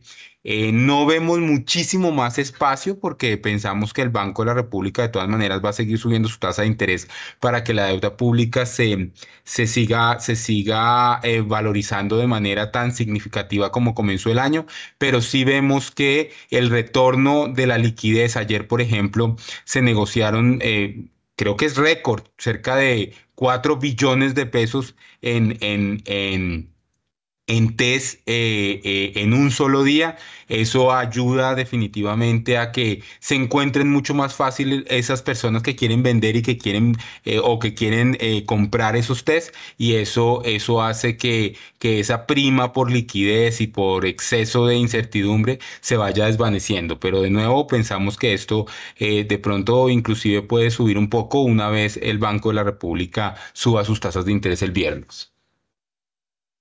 Bueno, don Sergio, muchas gracias por su compañía. 7 y 16 minutos, 17, acaba de cambiar el, el relojito. 7 y 17 minutos de la mañana de este miércoles y a esta hora tenemos un invitado muy especial en primera página radio. Se trata de Michelle Hanna, el presidente del autorregulador del mercado de valores economista, magíster en economía de la Universidad de los Andes, PhD en economía de Northwestern University, fue director general de crédito público y del Tesoro del Ministerio de Hacienda, fue vicepresidente de riesgo de derivados y crédito y vicepresidente de riesgo soberano de Goldman Sachs, director de finanzas y estrategia de Zenit y fue especialista en estabilidad financiera del Banco de la República en Colombia. Michelle, como siempre, bienvenido a Primera Página Radio. Héctor Mario, un saludo para usted y para toda la mesa y la audiencia que nos escucha. Bueno, eh, bueno, por ahí lo vi muy activo disciplinariamente, un, eh, un golpecito muy necesario para el mercado, pero vamos a hablar de eso más adelante. Eh, Michelle, como siempre, en nuestro ánimo de aportar a los eh, que no tienen mucha experticia en el mercado qué es el autorregulador y cómo funciona y cuál es su papel. Héctor Mario, el autorregulador es una entidad de la industria, es decir, no es una entidad estatal, sino que es una entidad privada, eh, organizada alrededor de, los, de las entidades eh, que intervienen en la actividad de intermediación de valores en Colombia y eh, es una entidad particular porque tiene unas funciones de regulación, de supervisión, de disciplina y de certificación de todas las personas y entidades que actúan en el mercado de valores. Entonces, somos un, eh, somos un lo que se llama coloquialmente un supervisor de primera línea. Como somos una entidad de mercado, pues estamos muy metidos en la transaccionalidad de lo que es la negociación de valores en Colombia y tenemos estas funciones que le acabo de mencionar. Entonces, pues tenemos ese, esa responsabilidad de garantizar la transparencia y la integridad de nuestros mercados para que cada día sean más desarrollados, para que cada día sean eh, Em, un factor que contribuye al crecimiento del país. Así es, eh, y lo que yo pondero es que, pues, al menos eh, la AMB ha traído una, ha, traído una estela de eh, tranquilidad, al menos de seguimiento intenso del mercado, pues porque Sabemos las circunstancias pasadas en donde estuvo en interinidad y sucedieron muchas otras cositas por ahí en el mercado, pero bueno, eso es otra, eso es historia y sobre la historia se aprende. Bueno, eh, Michelle, la pregunta de hoy y lo bueno es, a partir de hoy comienza un nuevo esquema de renovación de certificaciones eh, del autorregulador. ¿Cómo se come ese desayuno? Recordémosle a la audiencia, Héctor Mario, que eh, la negociación, eh, la asesoría y en general todas las actividades alrededor de la intermediación de valores son actividades de interés público. Es decir, son reguladas, eh, tienen unas reglas, son supervisadas, porque pues ahí hay inversionistas, hay, hay clientes, hay personas naturales que necesitan que eh, se garantice el buen servicio y la ética y la idoneidad en estos mercados. En ese sentido, pues las personas que trabajan en el mercado de valores tienen que estar certificadas. Se tiene que probar que conocen lo que hacen, que son idóneos para asesorar o para operar o para dirigir las actividades del mercado de valores. Y entonces esa certificación, digamos, esa licencia de conducción, la otorga el autorregulador del mercado de valores. Esa licencia tiene que renovarse. ¿Y cómo se renueva o cómo se renovaba hasta la semana pasada? A través de un examen igualito al examen de primera vez. Entonces, usted eh, se le vencía su certificación de operador o de asesor financiero, tenía que contactarse con el autorregulador, presentar un examen que es un examen exigente, es un examen que está diseñado, de hecho, como puerta de entrada para el mercado de valores. Em, y así funcionaba la, renovación. ¿Qué estamos introduciendo a partir de esta semana? Una, eh, un esquema que la industria llevaba pidiendo desde hace mucho tiempo, un esquema que de hecho se acomoda a los mejores estándares internacionales, eh, lo diseñamos, digamos, con con eh, un estudio muy profundo de qué pasa en otras jurisdicciones, desde las más desarrolladas como Estados Unidos o Canadá, hasta jurisdicciones más cercanas, pero, pero que igual tienen eh, ventajas sobre la colombiana, como puede ser eh, la jurisdicción brasilera u otras. Y entonces, ¿qué pasa a partir de esta semana? Que las personas que van a renovar su certificación ya no se tienen que sentar a presentar un examen igualito al de primera vez. Es como que a usted le volvieran a preguntar lo que aprendió en primer semestre de la universidad cuando ya lleva 30 años eh, en su profesión.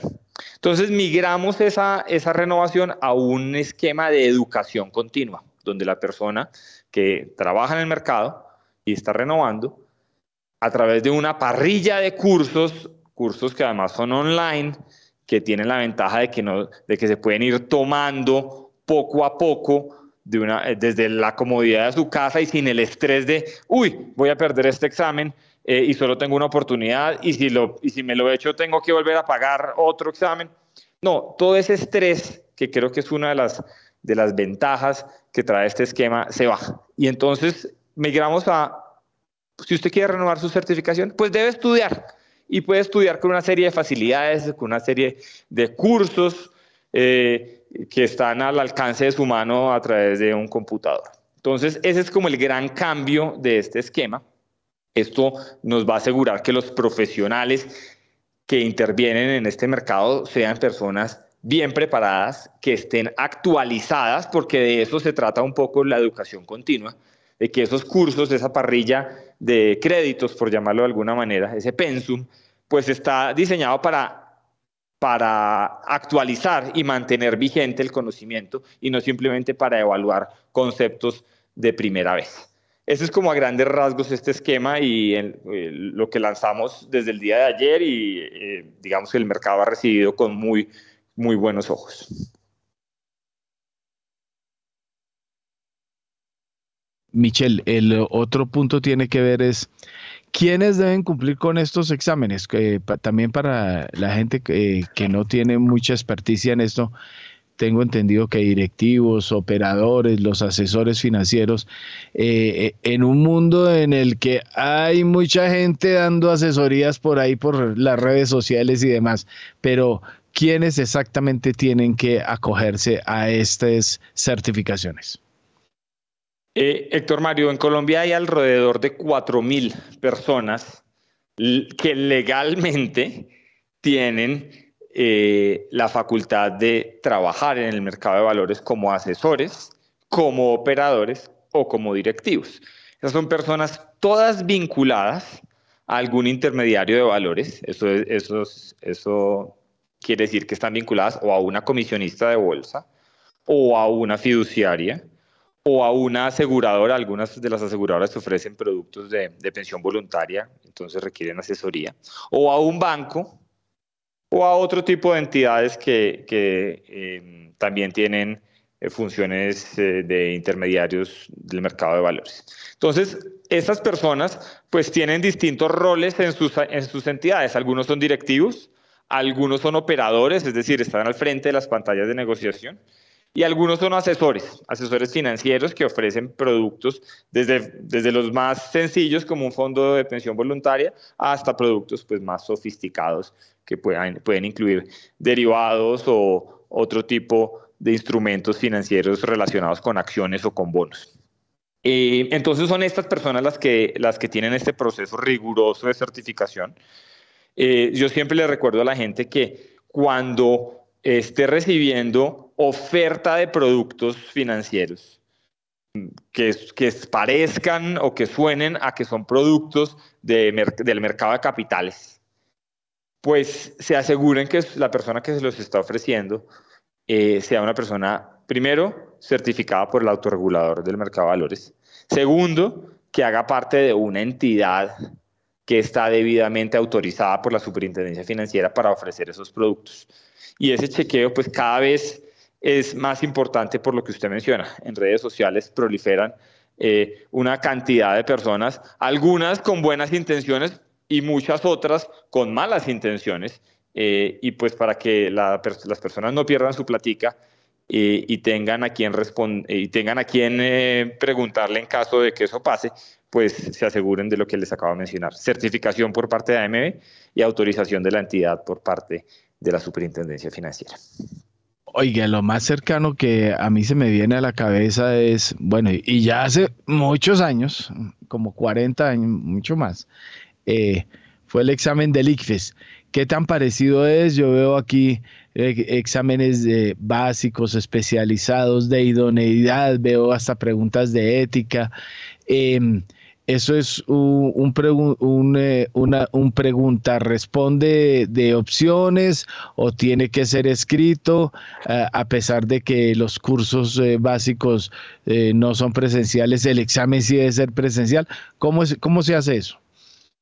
Todo es online, Héctor Mario. Y usted que me pregunta del ICFES, pues esto es, por lo menos del ICFES que usted y yo conocimos, esto es totalmente diferente porque justamente lo que tenemos aquí es un esquema de educación continua. Entonces, ¿qué le pasa a un asesor financiero o a un operador que tiene que renovar su certificación?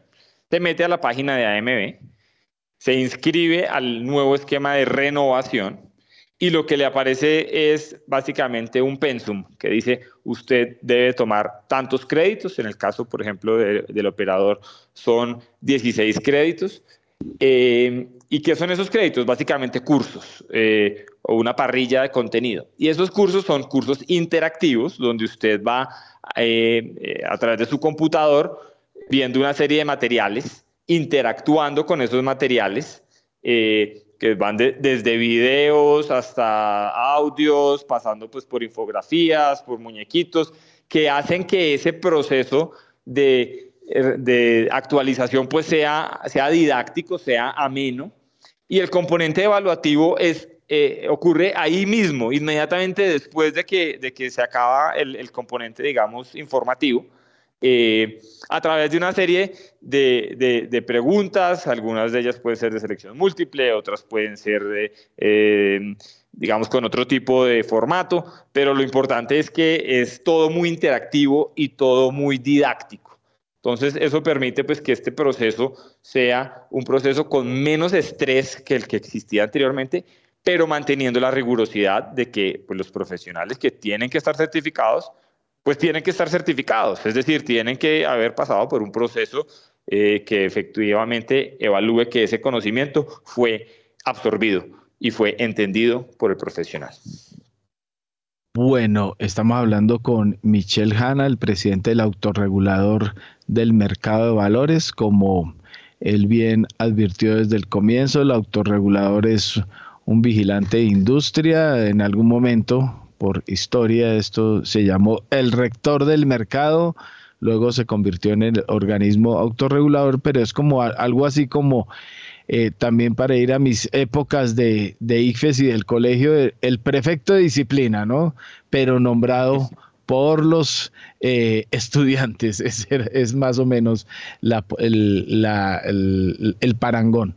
Oiga, Michelle, entremos en una hondura. Em, ¿Qué tantas veces se ha analizado precisamente ese punto que es bien preocupante y es el manejo que eh, no solo preocupa al mercado, sino también a, los medios de comunicación, porque sabemos que eh, Lodo es el que se eh, maneja por las redes sociales, pero que en tantas ocasiones los reguladores superfinancieras, supersociedades, ustedes mismos, han dialogado sobre la posibilidad de poner algunos cotos o mirar cómo se, se busca que toda esta gente que está eh, por ahí repartiendo eh, recomendaciones de inversión y de otra índole en las redes sociales pueda pararse ese asunto. Héctor Mario, es un tema eh, de la mayor importancia. Se han tenido discusiones a todo nivel. El gobierno, a través de la superintendencia financiera, pues ha, hecho un, ha tenido un rol muy importante desde hace ya muchos años para evitar la captación ilegal de recursos. Eso, eso digamos, es, es em, lo que se encuentra detrás de muchos de estos esquemas que uno encuentra en las redes sociales, em, donde pues hay una entidad o una persona que ofrece ciertos productos que, se, que suenan legales, eh, pero pues no lo son. Y esas personas, después de que reciben el dinero de varios incautos, pues se desaparecen y nunca jamás eh, se puede recuperar la plata de esas personas. Entonces, esa es una labor, digamos, es una actividad ilícita que, que se combate con mucha, con mucha vehemencia por parte de las autoridades correspondientes. En lo que tiene que ver con el autorregulador, pues nosotros lo que, lo que, en lo que insistimos es en que no le vayan a soltar plata a una persona que tenga que no tenga pues estos chequeos, estas certificaciones y que no haga parte de una entidad pues perfectamente legal, eh, autorizada por, por una licencia que le permita operar en Colombia. Eh, y, esa insistencia pues la, mantenemos, la, la, la, recordamos con, con, mucha frecuencia. Eh, y eso, digamos, es una discusión que, que tiene muchos, muchos tonos de grises hay personas en el mercado, o más bien en las redes sociales, que, que tienen ciertos conocimientos financieros y que quieren ponerlos al servicio de otras personas, pero no necesariamente para ofrecer productos ellos, sino para eh, asesorarlos. Y hay que recordarle a la audiencia que hoy en día, eso ha sido sujeto de discusión por parte del Ministerio de Hacienda, que es el que tiene la última voz en esto, eh, las únicas personas autorizadas para asesorar de manera legal a los inversionistas en Colombia, pues son personas autorreguladas y son personas que hacen parte de entidades vigiladas por la super. Entonces, ese es, digamos, el recorderis. Eh, y a su pregunta, pues por supuesto, en eso nos a eso le dedicamos muchas horas del día para evitar que los inversionistas y el público en general, pues sea víctima de algún tipo de fraude o algún tipo de eh, mal servicio por parte de personas que no son idóneas.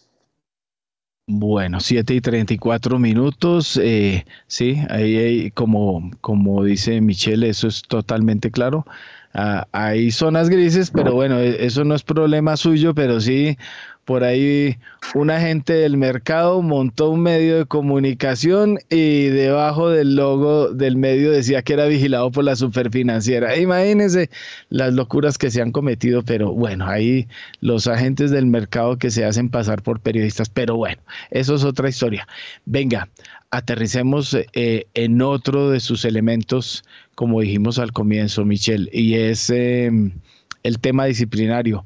Eh, una de las decisiones más duras eh, que he visto en los últimos tiempos, creo que por ahí la más cercana fue eh, la del personaje de Valor Alta hace un año, un, tiempito más largo, pero la expulsión de tres agentes del mercado al mismo tiempo, el famoso grupo TRM que se conflictuó eh, haciendo negocios de posición propia y las de terceros, es decir, eh, una historia bastante complicada, pero una decisión de que, que, sé que no es exactamente suya, sino del Tribunal Disciplinario y luego confirmada eh, bastante mano dura en el mercado, Michelle.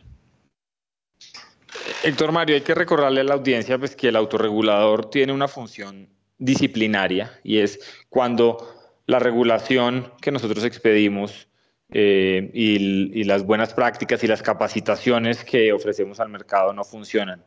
Cuando a través de nuestros ejercicios preventivos de supervisión eh, no se corrigen las fallas. Cuando, mejor dicho, cuando todo, no cuando todo falla, pues tenemos que recurrir al elemento disciplinario. Y es muy desafortunado tener que hacerlo, pero pues para eso está también el autorregulador, para garantizar que este es un mercado transparente e íntegro. Y como usted menciona, pues efectivamente, eh, el lunes de esta semana eh, anunciamos una, una sanción eh, relevante, importante, em, gracias a una visita de supervisión de, de, AMB, que son estas visitas rutinarias, digamos, que se hacen a las entidades. Em, nos llamó la atención una serie de operaciones intradía en el mercado eh, cambiario que tenían ciertas características comunes. Y, en esas operaciones estaban involucradas tres personas vinculadas a, una comisionista de bolsa. Esas personas además tenían relaciones con unos clientes que ellos mismos manejaban, relaciones que no habían sido reveladas eh, a su empleador y pues eso tiene eh, toda clase de, problemas, de conflictos de interés y, y pues existen normas que hacen que esas personas deberían haberse abstenido de, de actuar con esos clientes pues, con los cuales tenían un vínculo. Y, lo que identificamos eh, fue pues una mecánica que consistía en registrar operaciones eh, en el mercado de divisas eh, intradía, es decir, se compraba y se vendía el mismo activo en la misma jornada o viceversa, se vendía, se hacía un corto y después se compraba. Eh, y estas personas eh, pues actuaban, eh, atendían a los clientes y también actuaban como contraparte de la posición propia de la firma en la que trabajaban. y curiosamente, las transacciones siempre generaban utilidad para los clientes que estaban relacionados con ellos. cuando fuimos a ver esas operaciones, resulta que esas operaciones no tenían, o muchas de esas operaciones no cumplían eh, con, o no tenía más bien una orden debidamente impartida por los clientes. Como no existía esa orden, eso le daba una discrecionalidad al operador que actuaba, que ejecutaba esas operaciones para, eh, digamos, para tener suficiente tiempo para conocer cuál era el comportamiento del precio del dólar y tomar decisiones de asignación de esas operaciones eh, de manera que favorecieran a sus clientes. Entonces estas personas pues básicamente fueron sancionadas por varias conductas, pero tal vez la más relevante tiene que ver con la conducta de provecho indebido, que se presenta cuando se demuestra que el beneficio económico generado pues eh, se produce de una manera eh, inapropiada. esas personas pues fueron expulsadas, como usted bien lo mencionó, por el Tribunal Disciplinario de AMB y eh, adicional a esas expulsiones pues tuvieron unas multas eh, relevantes también. Sí, y, curiosamente, porque pues a, mí me encanta leerme estas resoluciones que, que obviamente por eh, razones legales están llenas de XX y, y otros... Eh, y otros... Eh, Hay una anonimización de, de ciertos datos de, de, personas que no están involucradas en el caso y pues para preservar su buen nombre pues son, son borradas de la resolución.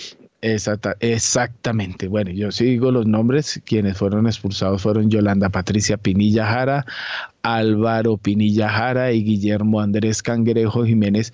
Bueno, eh, además de que eh, pues dos eran hermanos y en la resolución se habla también de los primos, hay una curiosidad que a mí sí me llamó mucho la atención y es que se resalta que las operaciones siempre ganaban, que es algo muy peculiar en el mercado. Eso es cierto, digamos que eh, es, es, probable que un cliente gane una vez, gane dos veces, gane tres veces, pero cuando hay, una, hay un, un, patrón, digamos, inusual en que las operaciones intradía siempre eran favorables para el cliente, pues eh, es una señal de alerta, por lo menos eh, eh, amerita una indagación un poco más profunda. Nosotros, eh, cuando vamos a las entidades y capacitamos a los equipos de riesgo, hacemos eh, mucho énfasis en este tipo de chequeos. ¿Usted tiene un cliente que siempre gana?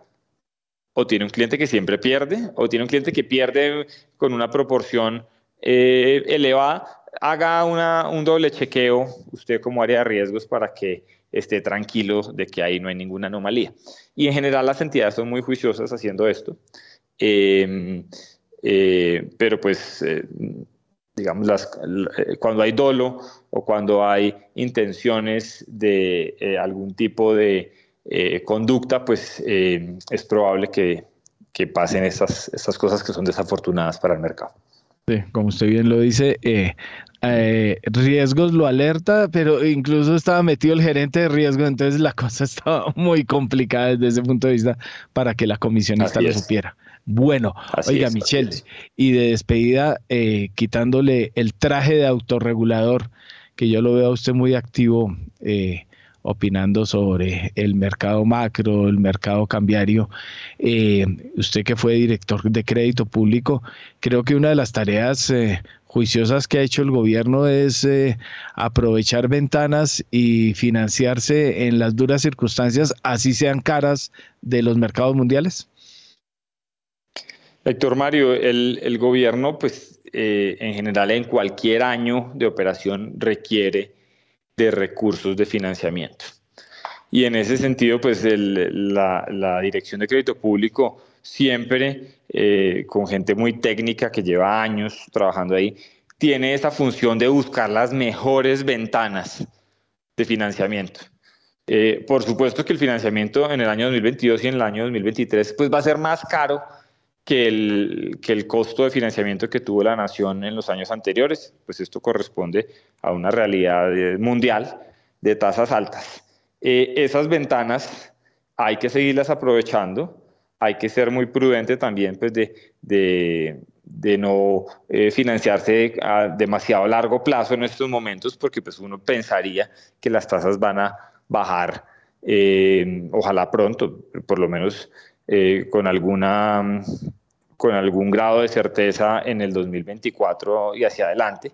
Entonces, pues estos son años de prudencia, de buscar financiamientos tal vez un poco más tácticos, con, un, eh, con unos plazos no tan elevados. Yo recuerdo en el 2013 y 14, eh, cuando yo estaba en crédito público, pues la situación era totalmente diferente. Teníamos tasas internacionales casi a cero y la, y la ventana de oportunidad que se presentaba era para lo contrario, financiese, tasas a cero no vamos a volver a ver en mucho tiempo, trate de aprovechar estas oportunidades para financiarse lo más largo posible porque esa parte larga de la curva tan a niveles tan bajos no se van a volver a ver en los próximos 10, 15, 20, 30 años.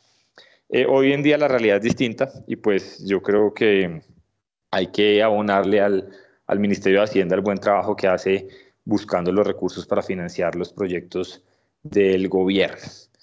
Usted mencionó la tasa de cambio, ahí digamos que eh, tenemos un mercado volátil, tenemos un mercado eh, que todavía no em, termina de, entender cuál, es, cuál va a ser el futuro en términos de el manejo de la cuenta corriente y la cuenta y, la y la balanza, digamos, de, pagos del país, con todos los anuncios que hay alrededor de la exploración y explotación petrolera, con todos los anuncios que hay sobre pues, eh, la reforma pensional, que puede tener un impacto grande eh, en el mercado de, de, valores y de divisas en Colombia. Entonces, pues ahí estamos todavía con un grado de incertidumbre pues, que se ve reflejado en la volatilidad que usted ve un, dólar que sube a, a 5.000, baja a 4.500, vuelve y sube, vuelve y baja.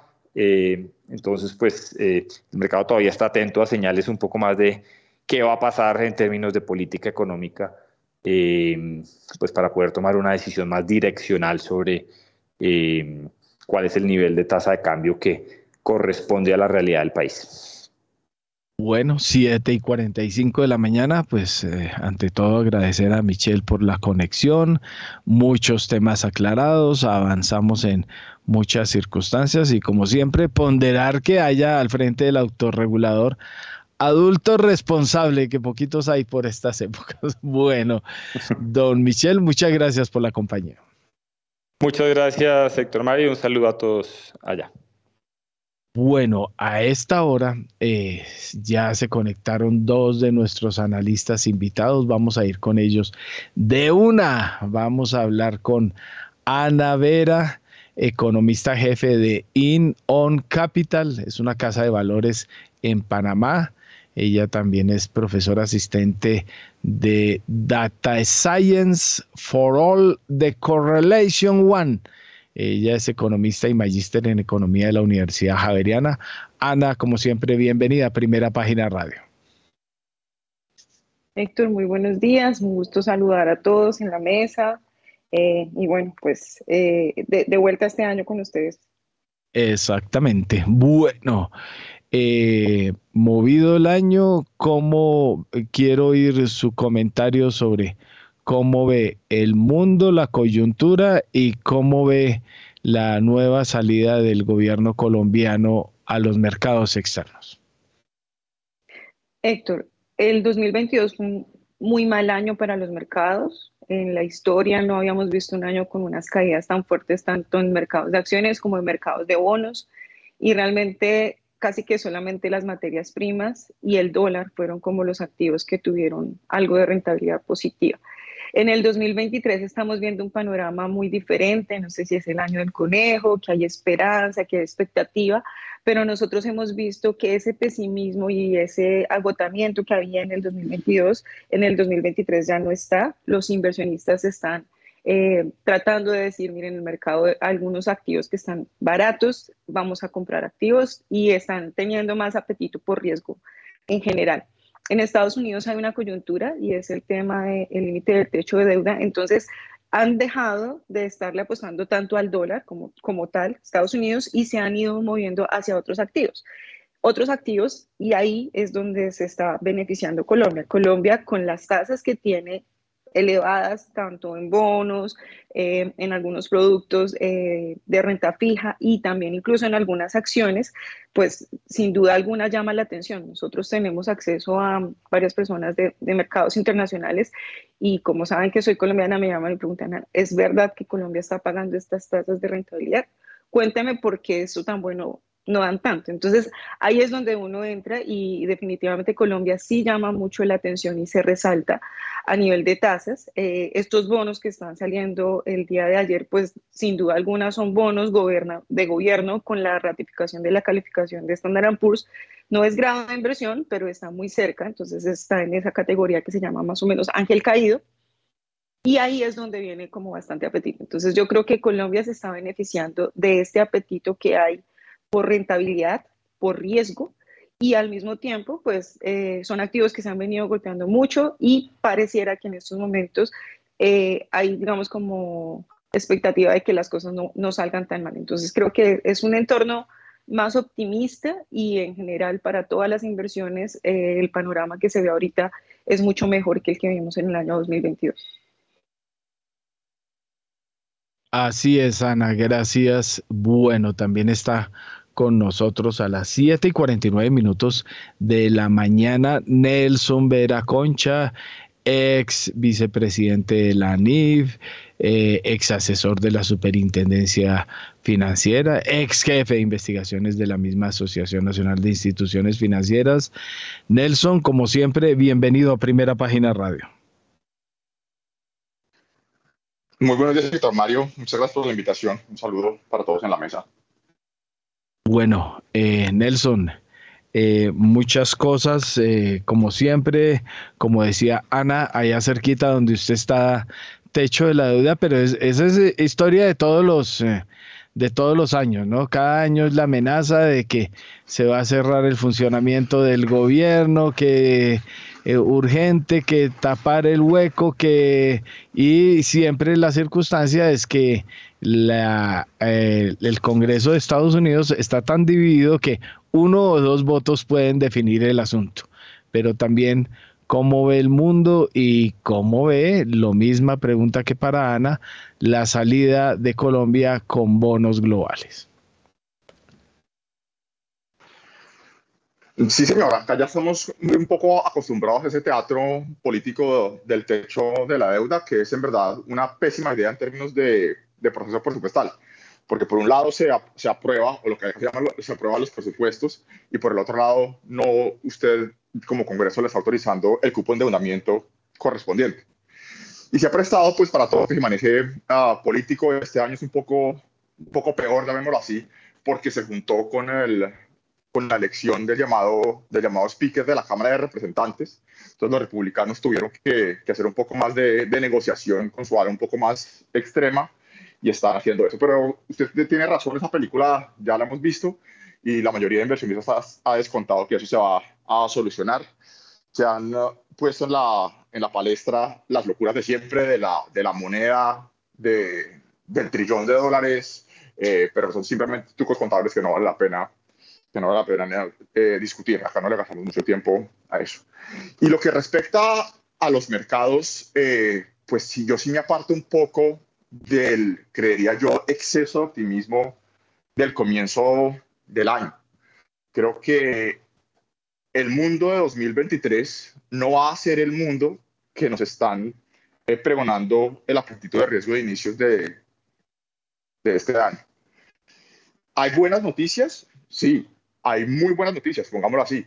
Hemos tenido dos o tres datos de inflación en los Estados Unidos que nos dicen que lo probablemente lo peor ya quedó atrás. Pero eso no quiere decir que se haya terminado la tarea de apretón monetario por parte del Fed. La discusión nunca fue si iba a bajar la inflación. Todos sabíamos que la inflación iba a bajar en la medida en que se comienzan a solucionar los cuellos de botella por el lado de la oferta y en la medida en que comienzan a morder, pues evidentemente esa eh, tasa contractiva de efectos por factores de oferta y por factores de demanda, tenemos esa tendencia de desinflación y tenemos unas rápidas reducciones de los picos del 8%, estamos en el 6,5, 6,4 anual, es siempre el problema dónde va a terminar en reposo la inflación que llevamos atrincherada. Y eso tiene que que ver mucho con la inflación de la inercia inflacionaria del sector de servicios inherentemente ligada a la temperatura laboral, del mercado laboral. Y es allí donde no tenemos tan buenas noticias. Unos salarios que por un mercado laboral todavía apretado crecen al 4 o 5%, veremos cómo viene el índice de costos de empleo al final de este año, no es consistente con una estabilidad de precios del 2% eh, en el largo plazo. Entonces, ahí es donde creo que todavía estamos pensando un poco con el, con el deseo. Y el mercado, creo yo, ha totalmente malinterpretado la función de reacción del Fed, que mes tras mes les reitera que no hay espacio para reducir tasas este año 2023. Y yo agregaría, el Fed está un poco eh, tratando de no cometer el error de transitorio que se cometido en los últimos dos años, ahora en la reversa. Entonces no creo, buena noticia sí, y hay otra buena noticia, para que no me malinterpreten, hay otra buena noticia, y es que todos estos temas cuando comienzan a, volverse casi virales, de que todo el mundo habla de recesión y se malinterpretan los resultados de los modelos de probabilidades de recesión, pues en verdad se sale un poco de madre la discusión, queriendo decir que los datos, y lo hablamos la semana pasada y hace un par de semanas, los datos duros de actividad económica han mostrado un buen aguante. Los datos suaves de encuestas están un poco peor, pero eso nos quiere decir que las probabilidades de recesión, que mucha gente decía el año pasado que eran el 80, el 75, el 63, el 55, etcétera, etcétera, pues no creo que tengan eh, mucho asidero. Si le preguntan a uno y en las eh, cosas de, economistas acá nos dicen que la probabilidad de recesión es probablemente en un rango entre el 45 y 55%. Uh, eso no es el 80%, o sea, para decir que una recesión en los Estados Unidos no es una cosa descontada, no, es prácticamente un tiro al aire. Y creo sí que se ha malinterpretado mucho o se ha usado mal las conclusiones que uno puede sacar de esos modelos de probabilidad de recesión. Entonces, buenas noticias en inflación, sí. Buenas noticias en crecimiento, sí. Pero cuidado, podemos estar extrapolando mucho eh, la fiesta de los mercados del inicio del año, que creo que es donde todavía existe esa brecha entre qué tiene que hacer el Fed y qué esperan los mercados. Y cierro con esto. Las tasas, en verdad, de la política monetaria se vuelven en términos reales contractivas solo cuando usted las deja en un nivel elevado, si en el caso del Fed, digamos 5.25 o 5.5, y en el caso del Banco de la República, si suben los 100 esta, semana, este, esta semana, eh, si usted las deja quietas en términos nominales y comienza efectivamente a reducirse la inflación. Infortunadamente, dada la incertidumbre y dado los reservos que tiene la política monetaria, usted solo va a saber eso ex post. O sea, usted solo va a saber si hizo la tarea ex post cuando se reduce la inflación y efectivamente usted vio que su tasa era contractiva. Entonces, esa es la gran tarea que tienen los bancos, eh, los centrales este año. Hacer la pedagogía de la difícil disyuntiva entre la tendencia de desinflación, que tiene unos costos macro, porque mucho se ha hablado también eh, de que podemos ah, tener los aterrizajes suaves de esas desinflaciones por obra y gracia del Espíritu Santo. Yo no soy tan optimista, ¿cierto? Si se termina materializando el escenario optimista, pues buenísimo, tuvimos suerte, pero creo que podemos arriesgarnos a pensar con el deseo.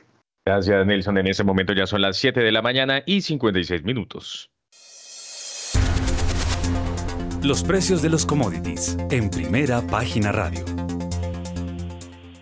El petróleo de referencia Brent llega a 86 eh, dólares con 6 centavos el barril, baja en ese momento 0,08%. Mientras que el petróleo de referencia WTI hasta ahora se cotiza sobre los 80 dólares con 12 centavos el barril, pierde 0,01%. Por su parte, la onza de oro pierde hasta ahora 0,43%, se cotiza sobre los 1.927 dólares la onza, mientras que la plata en este momento desciende 0,84% y se cotiza sobre los 23 dólares con 55 eh, centavos el barril. Por su parte, la libra de azúcar en este momento se cotiza sobre los 19 centavos de dólar, aunque pierde 0,5%, mientras que el café en este momento sube 1,16% y se cotiza en un dólar con 61 centavos la libra. Por su parte, la tonelada mm, de carbón en este momento se mueve sobre los 168 dólares, desciende 1,18%, mientras que el níquel sube a esta hora 0,36% y se cotiza sobre los 28.208 dólares la tonelada. Finalmente, Héctor Mario, el precio interno por carga de 125 kilos de café pergamino tipo Federación en Colombia subió y, y se recuperó. Llegó a 1.775.000 pesos la carga. Hay que recordar que estaba en 1.772.000 pesos la carga. Bueno, mil gracias, eh, don Juan Sebastián. Y le actualizo también eh, futuros de Wall Street. El Standard Poor's eh, pierde 0.77 y el Nasdaq pierde 1.27. Y a esta hora estamos en directo desde la rueda de prensa que da la ministra de Minas, Irene Vélez. Bueno, yo nunca había visto alguien al que le dieran tan duro y pues por tan poquito según algunos, pero que los tenis blancos, que eh, la nariz, que el eh, petróleo, que los contratos sí, que los contratos no. Y lo que yo sigo sin defenderla es eh, diciendo que el discurso es el mismo de antes de las elecciones, el de las elecciones, el de la posesión y el de Davos igualiticos y el que dio hace dos días igualitico. Y ahora está en rueda de prensa y obviamente que como siempre tratan de masacrarla y allá está en directo Daniela Tobón. Cuéntenos la historia. Héctor May, buenos días a ti, a todos los que están ahí conectados con nosotros a través de Primera Página Radio. Sí, señora, aquí estamos en la Agencia Nacional de Hidrocarburos, la rueda de prensa que convocó la ministra de Minas y Energía, porque se ha formado una polémica en torno al informe de reservas de gas que ella entregó, ella había asegurado, como usted lo dice, que no se van a firmar nuevos contratos de exploración de gas y petróleo en el país y además había dicho que en Colombia habían recursos hasta por allá en el 2037-2042. Bueno, salió una polémica a decir que los datos eran erróneos, que el informe estaba mal, pues la ministra citó a los medios de comunicación hoy y ha dicho que no le han mentido al país, negó que estos datos sean erróneos, ha dicho que este ha sido un balance para ver cómo están los recursos y reservas del país, pero que en ningún momento se le ha mentido al país sobre las reservas que tiene. Además, hubo otra polémica en torno al tema de la falsificación de firmas, quienes, según denuncias, pues algunos funcionarios no estarían de acuerdo con que este se haya publicado y han dicho que no respaldaban este informe, pues ella ha dicho que no se ha falsificado ninguna firma. Además, habló de la viceministra Belisa Ruiz, Ojo porque eso lo acaba de anunciar, ha dicho que ella sigue siendo la viceministra de Energía, Belisa Ruiz, y que será el presidente Gustavo Petro quien decida el futuro de la funcionaria, quien ya Petro tiene en su poder, por supuesto, la renuncia. Pues la noticia, la noticia, Daniela, que es que los veo como muy desactualizados, es que el presidente no aceptó la renuncia de la viceministra. Ella sigue. Bueno, eh, deme un segundo, Daniela. Vamos a conectar porque recuerde que a la hora tenemos que conectar y ya regresamos y si podemos rescatar alguna voz de Irene Vélez de una vez. Adelante, don Juan Sebastián.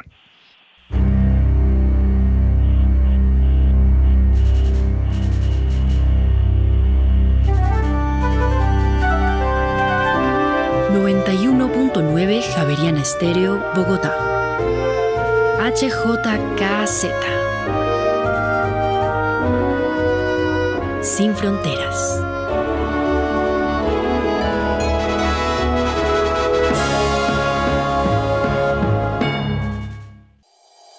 En Acciones y Valores, nuestra prioridad es construir la mejor versión de su futuro financiero. Por ello, creamos soluciones para cada uno de sus objetivos Descubra nuevas formas de ahorrar y simplifique todo desde el celular a través de inversiones digitales desde un peso. Genere rentabilidad y a la vez impacto positivo en el mundo con inversiones responsables.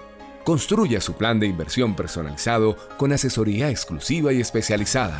Optimice el manejo de recursos de su empresa por medio de soluciones de tesorería. Realice envíos y pagos internacionales seguros de la mano de nuestro aliado Western Union. Es momento de crear metas juntos. Conozca la mejor forma de hacerlo. Contáctenos en www.axivalores.com o al WhatsApp 323-236-5222, vigilado y regulado por la Superintendencia Financiera de Colombia.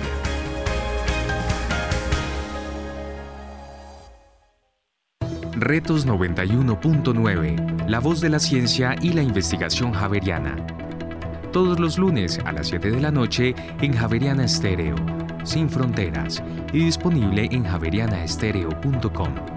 Dirige y conduce Mario Morales. Javeriana Estéreo, sin fronteras.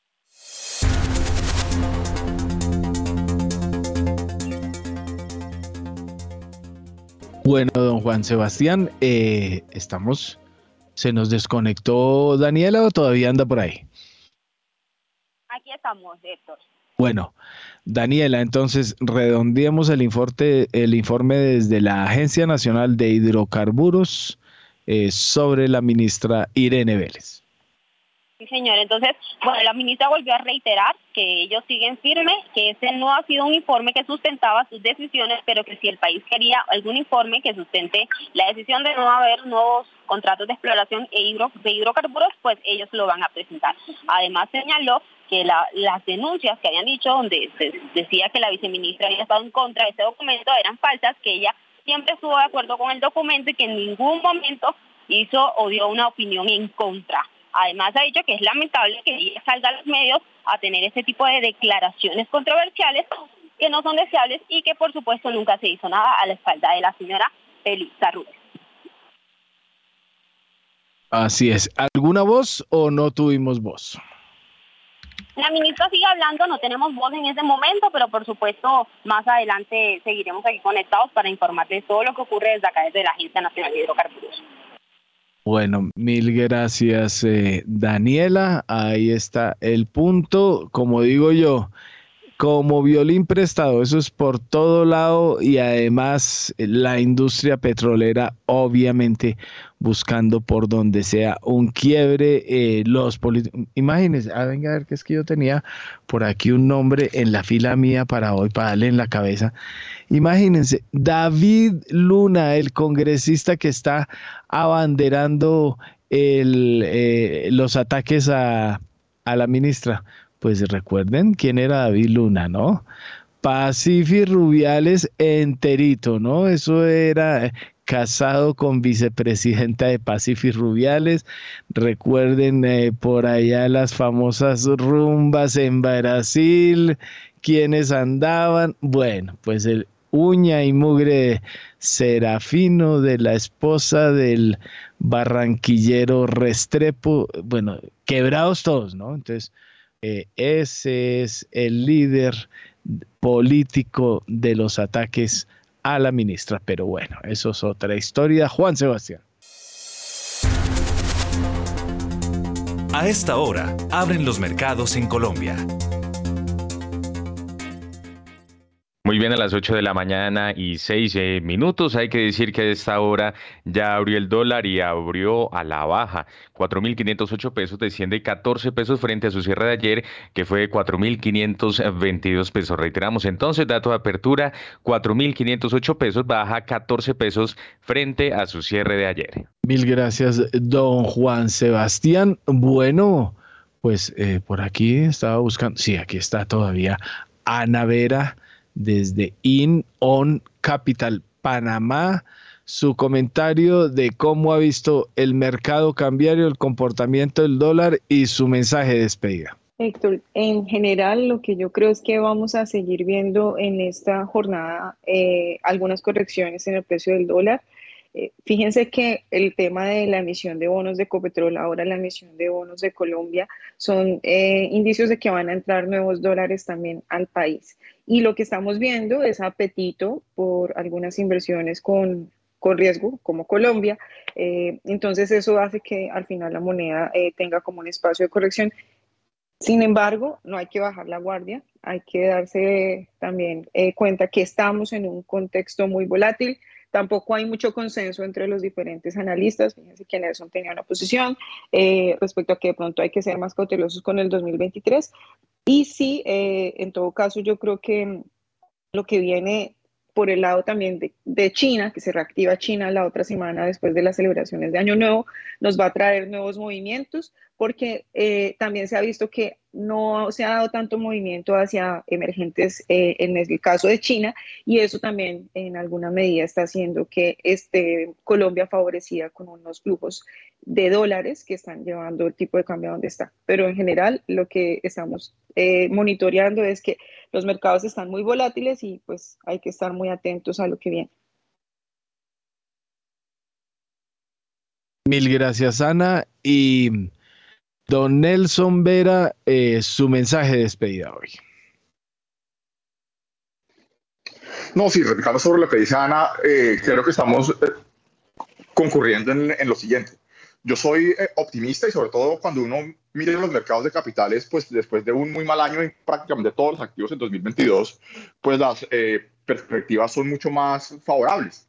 Eh, y tenemos esos consensos de mercado ah, de disipar esas sobreposiciones en los Estados Unidos hacia emergentes, de la renta variable hacia la renta fija, etcétera. Entonces, creo que eso es una, eso es una buena perspectiva. Ah, mi punto era sobre las veces que tenemos entre ese, creo yo, exceso de optimismo del mes de enero, ¿cierto? Es que tenemos ya casi repuntes en el S&P 500 eh, de casi 20% versus los mínimos de, de octubre. Entonces, otra vez, el optimismo es moderado, porque probablemente las probabilidades de recesión se han reducido, sí, pero todavía tenemos uh, por delante un poco de apertura monetario en términos reales que puede no, no salir tan bien y totalmente de acuerdo también en que emergentes como Colombia pues tienen la tarea de tratar de minimizar esos sobrecostos para seguir atrayendo los capitales y poder fondear por debajo de la línea en la cuenta de capitales esos déficits de cuenta corriente. El problema siempre es de más largo plazo, eh, y ya que usted, doctor Mario, estaba uh, en el directo con la, con la rueda de prensa de la ministra, es, es muy duro ser atractivo estructuralmente, aunque los mercados son eminentemente prácticos en ese sentido, a ser atractivo en capitales cuando usted tiene la espada de Damocles, que también mencionaba el doctor Hanna, de esas reformas estructurales en los temas pensionales, eh, en los temas de menor flexibilización laboral y pues la más importante de todas, eh, de una transición energética apresurada y mal manejada. Entonces yo dejaría como ese, ese, ese grado de optimismo atenuado un poco por esos temas un poco más estructurales. Gracias, Nelson. 8 de la mañana y 11 minutos. Y en este momento el dólar se mueve sobre los 4.517 pesos con 99 centavos en promedio, 4.514 pesos con 52 centavos. Ha tocado un piso de 4.508 pesos y un techo de 4.517 pesos con 99 centavos transados hasta el momento, 4 millones de dólares en 19 operaciones. Y recordar que el último operado fue de 4.523 pesos con 50 centavos. Y así llegamos entonces al final de esta emisión eh, de Primera Página Radio. ustedes muchas gracias por haber estado con nosotros. A Sergio Olarte, Guillermo Valencia, Ana Vera Nieto, Nelson Vera Concha y Michelle Hanna, nuestros invitados el día de hoy. Héctor Mario Rodríguez en la dirección y en la presentación quien les habla Juan Sebastián Ortiz. No se vayan que ya llega Mañanas Sin Fronteras. Que tengan todos ustedes un feliz miércoles.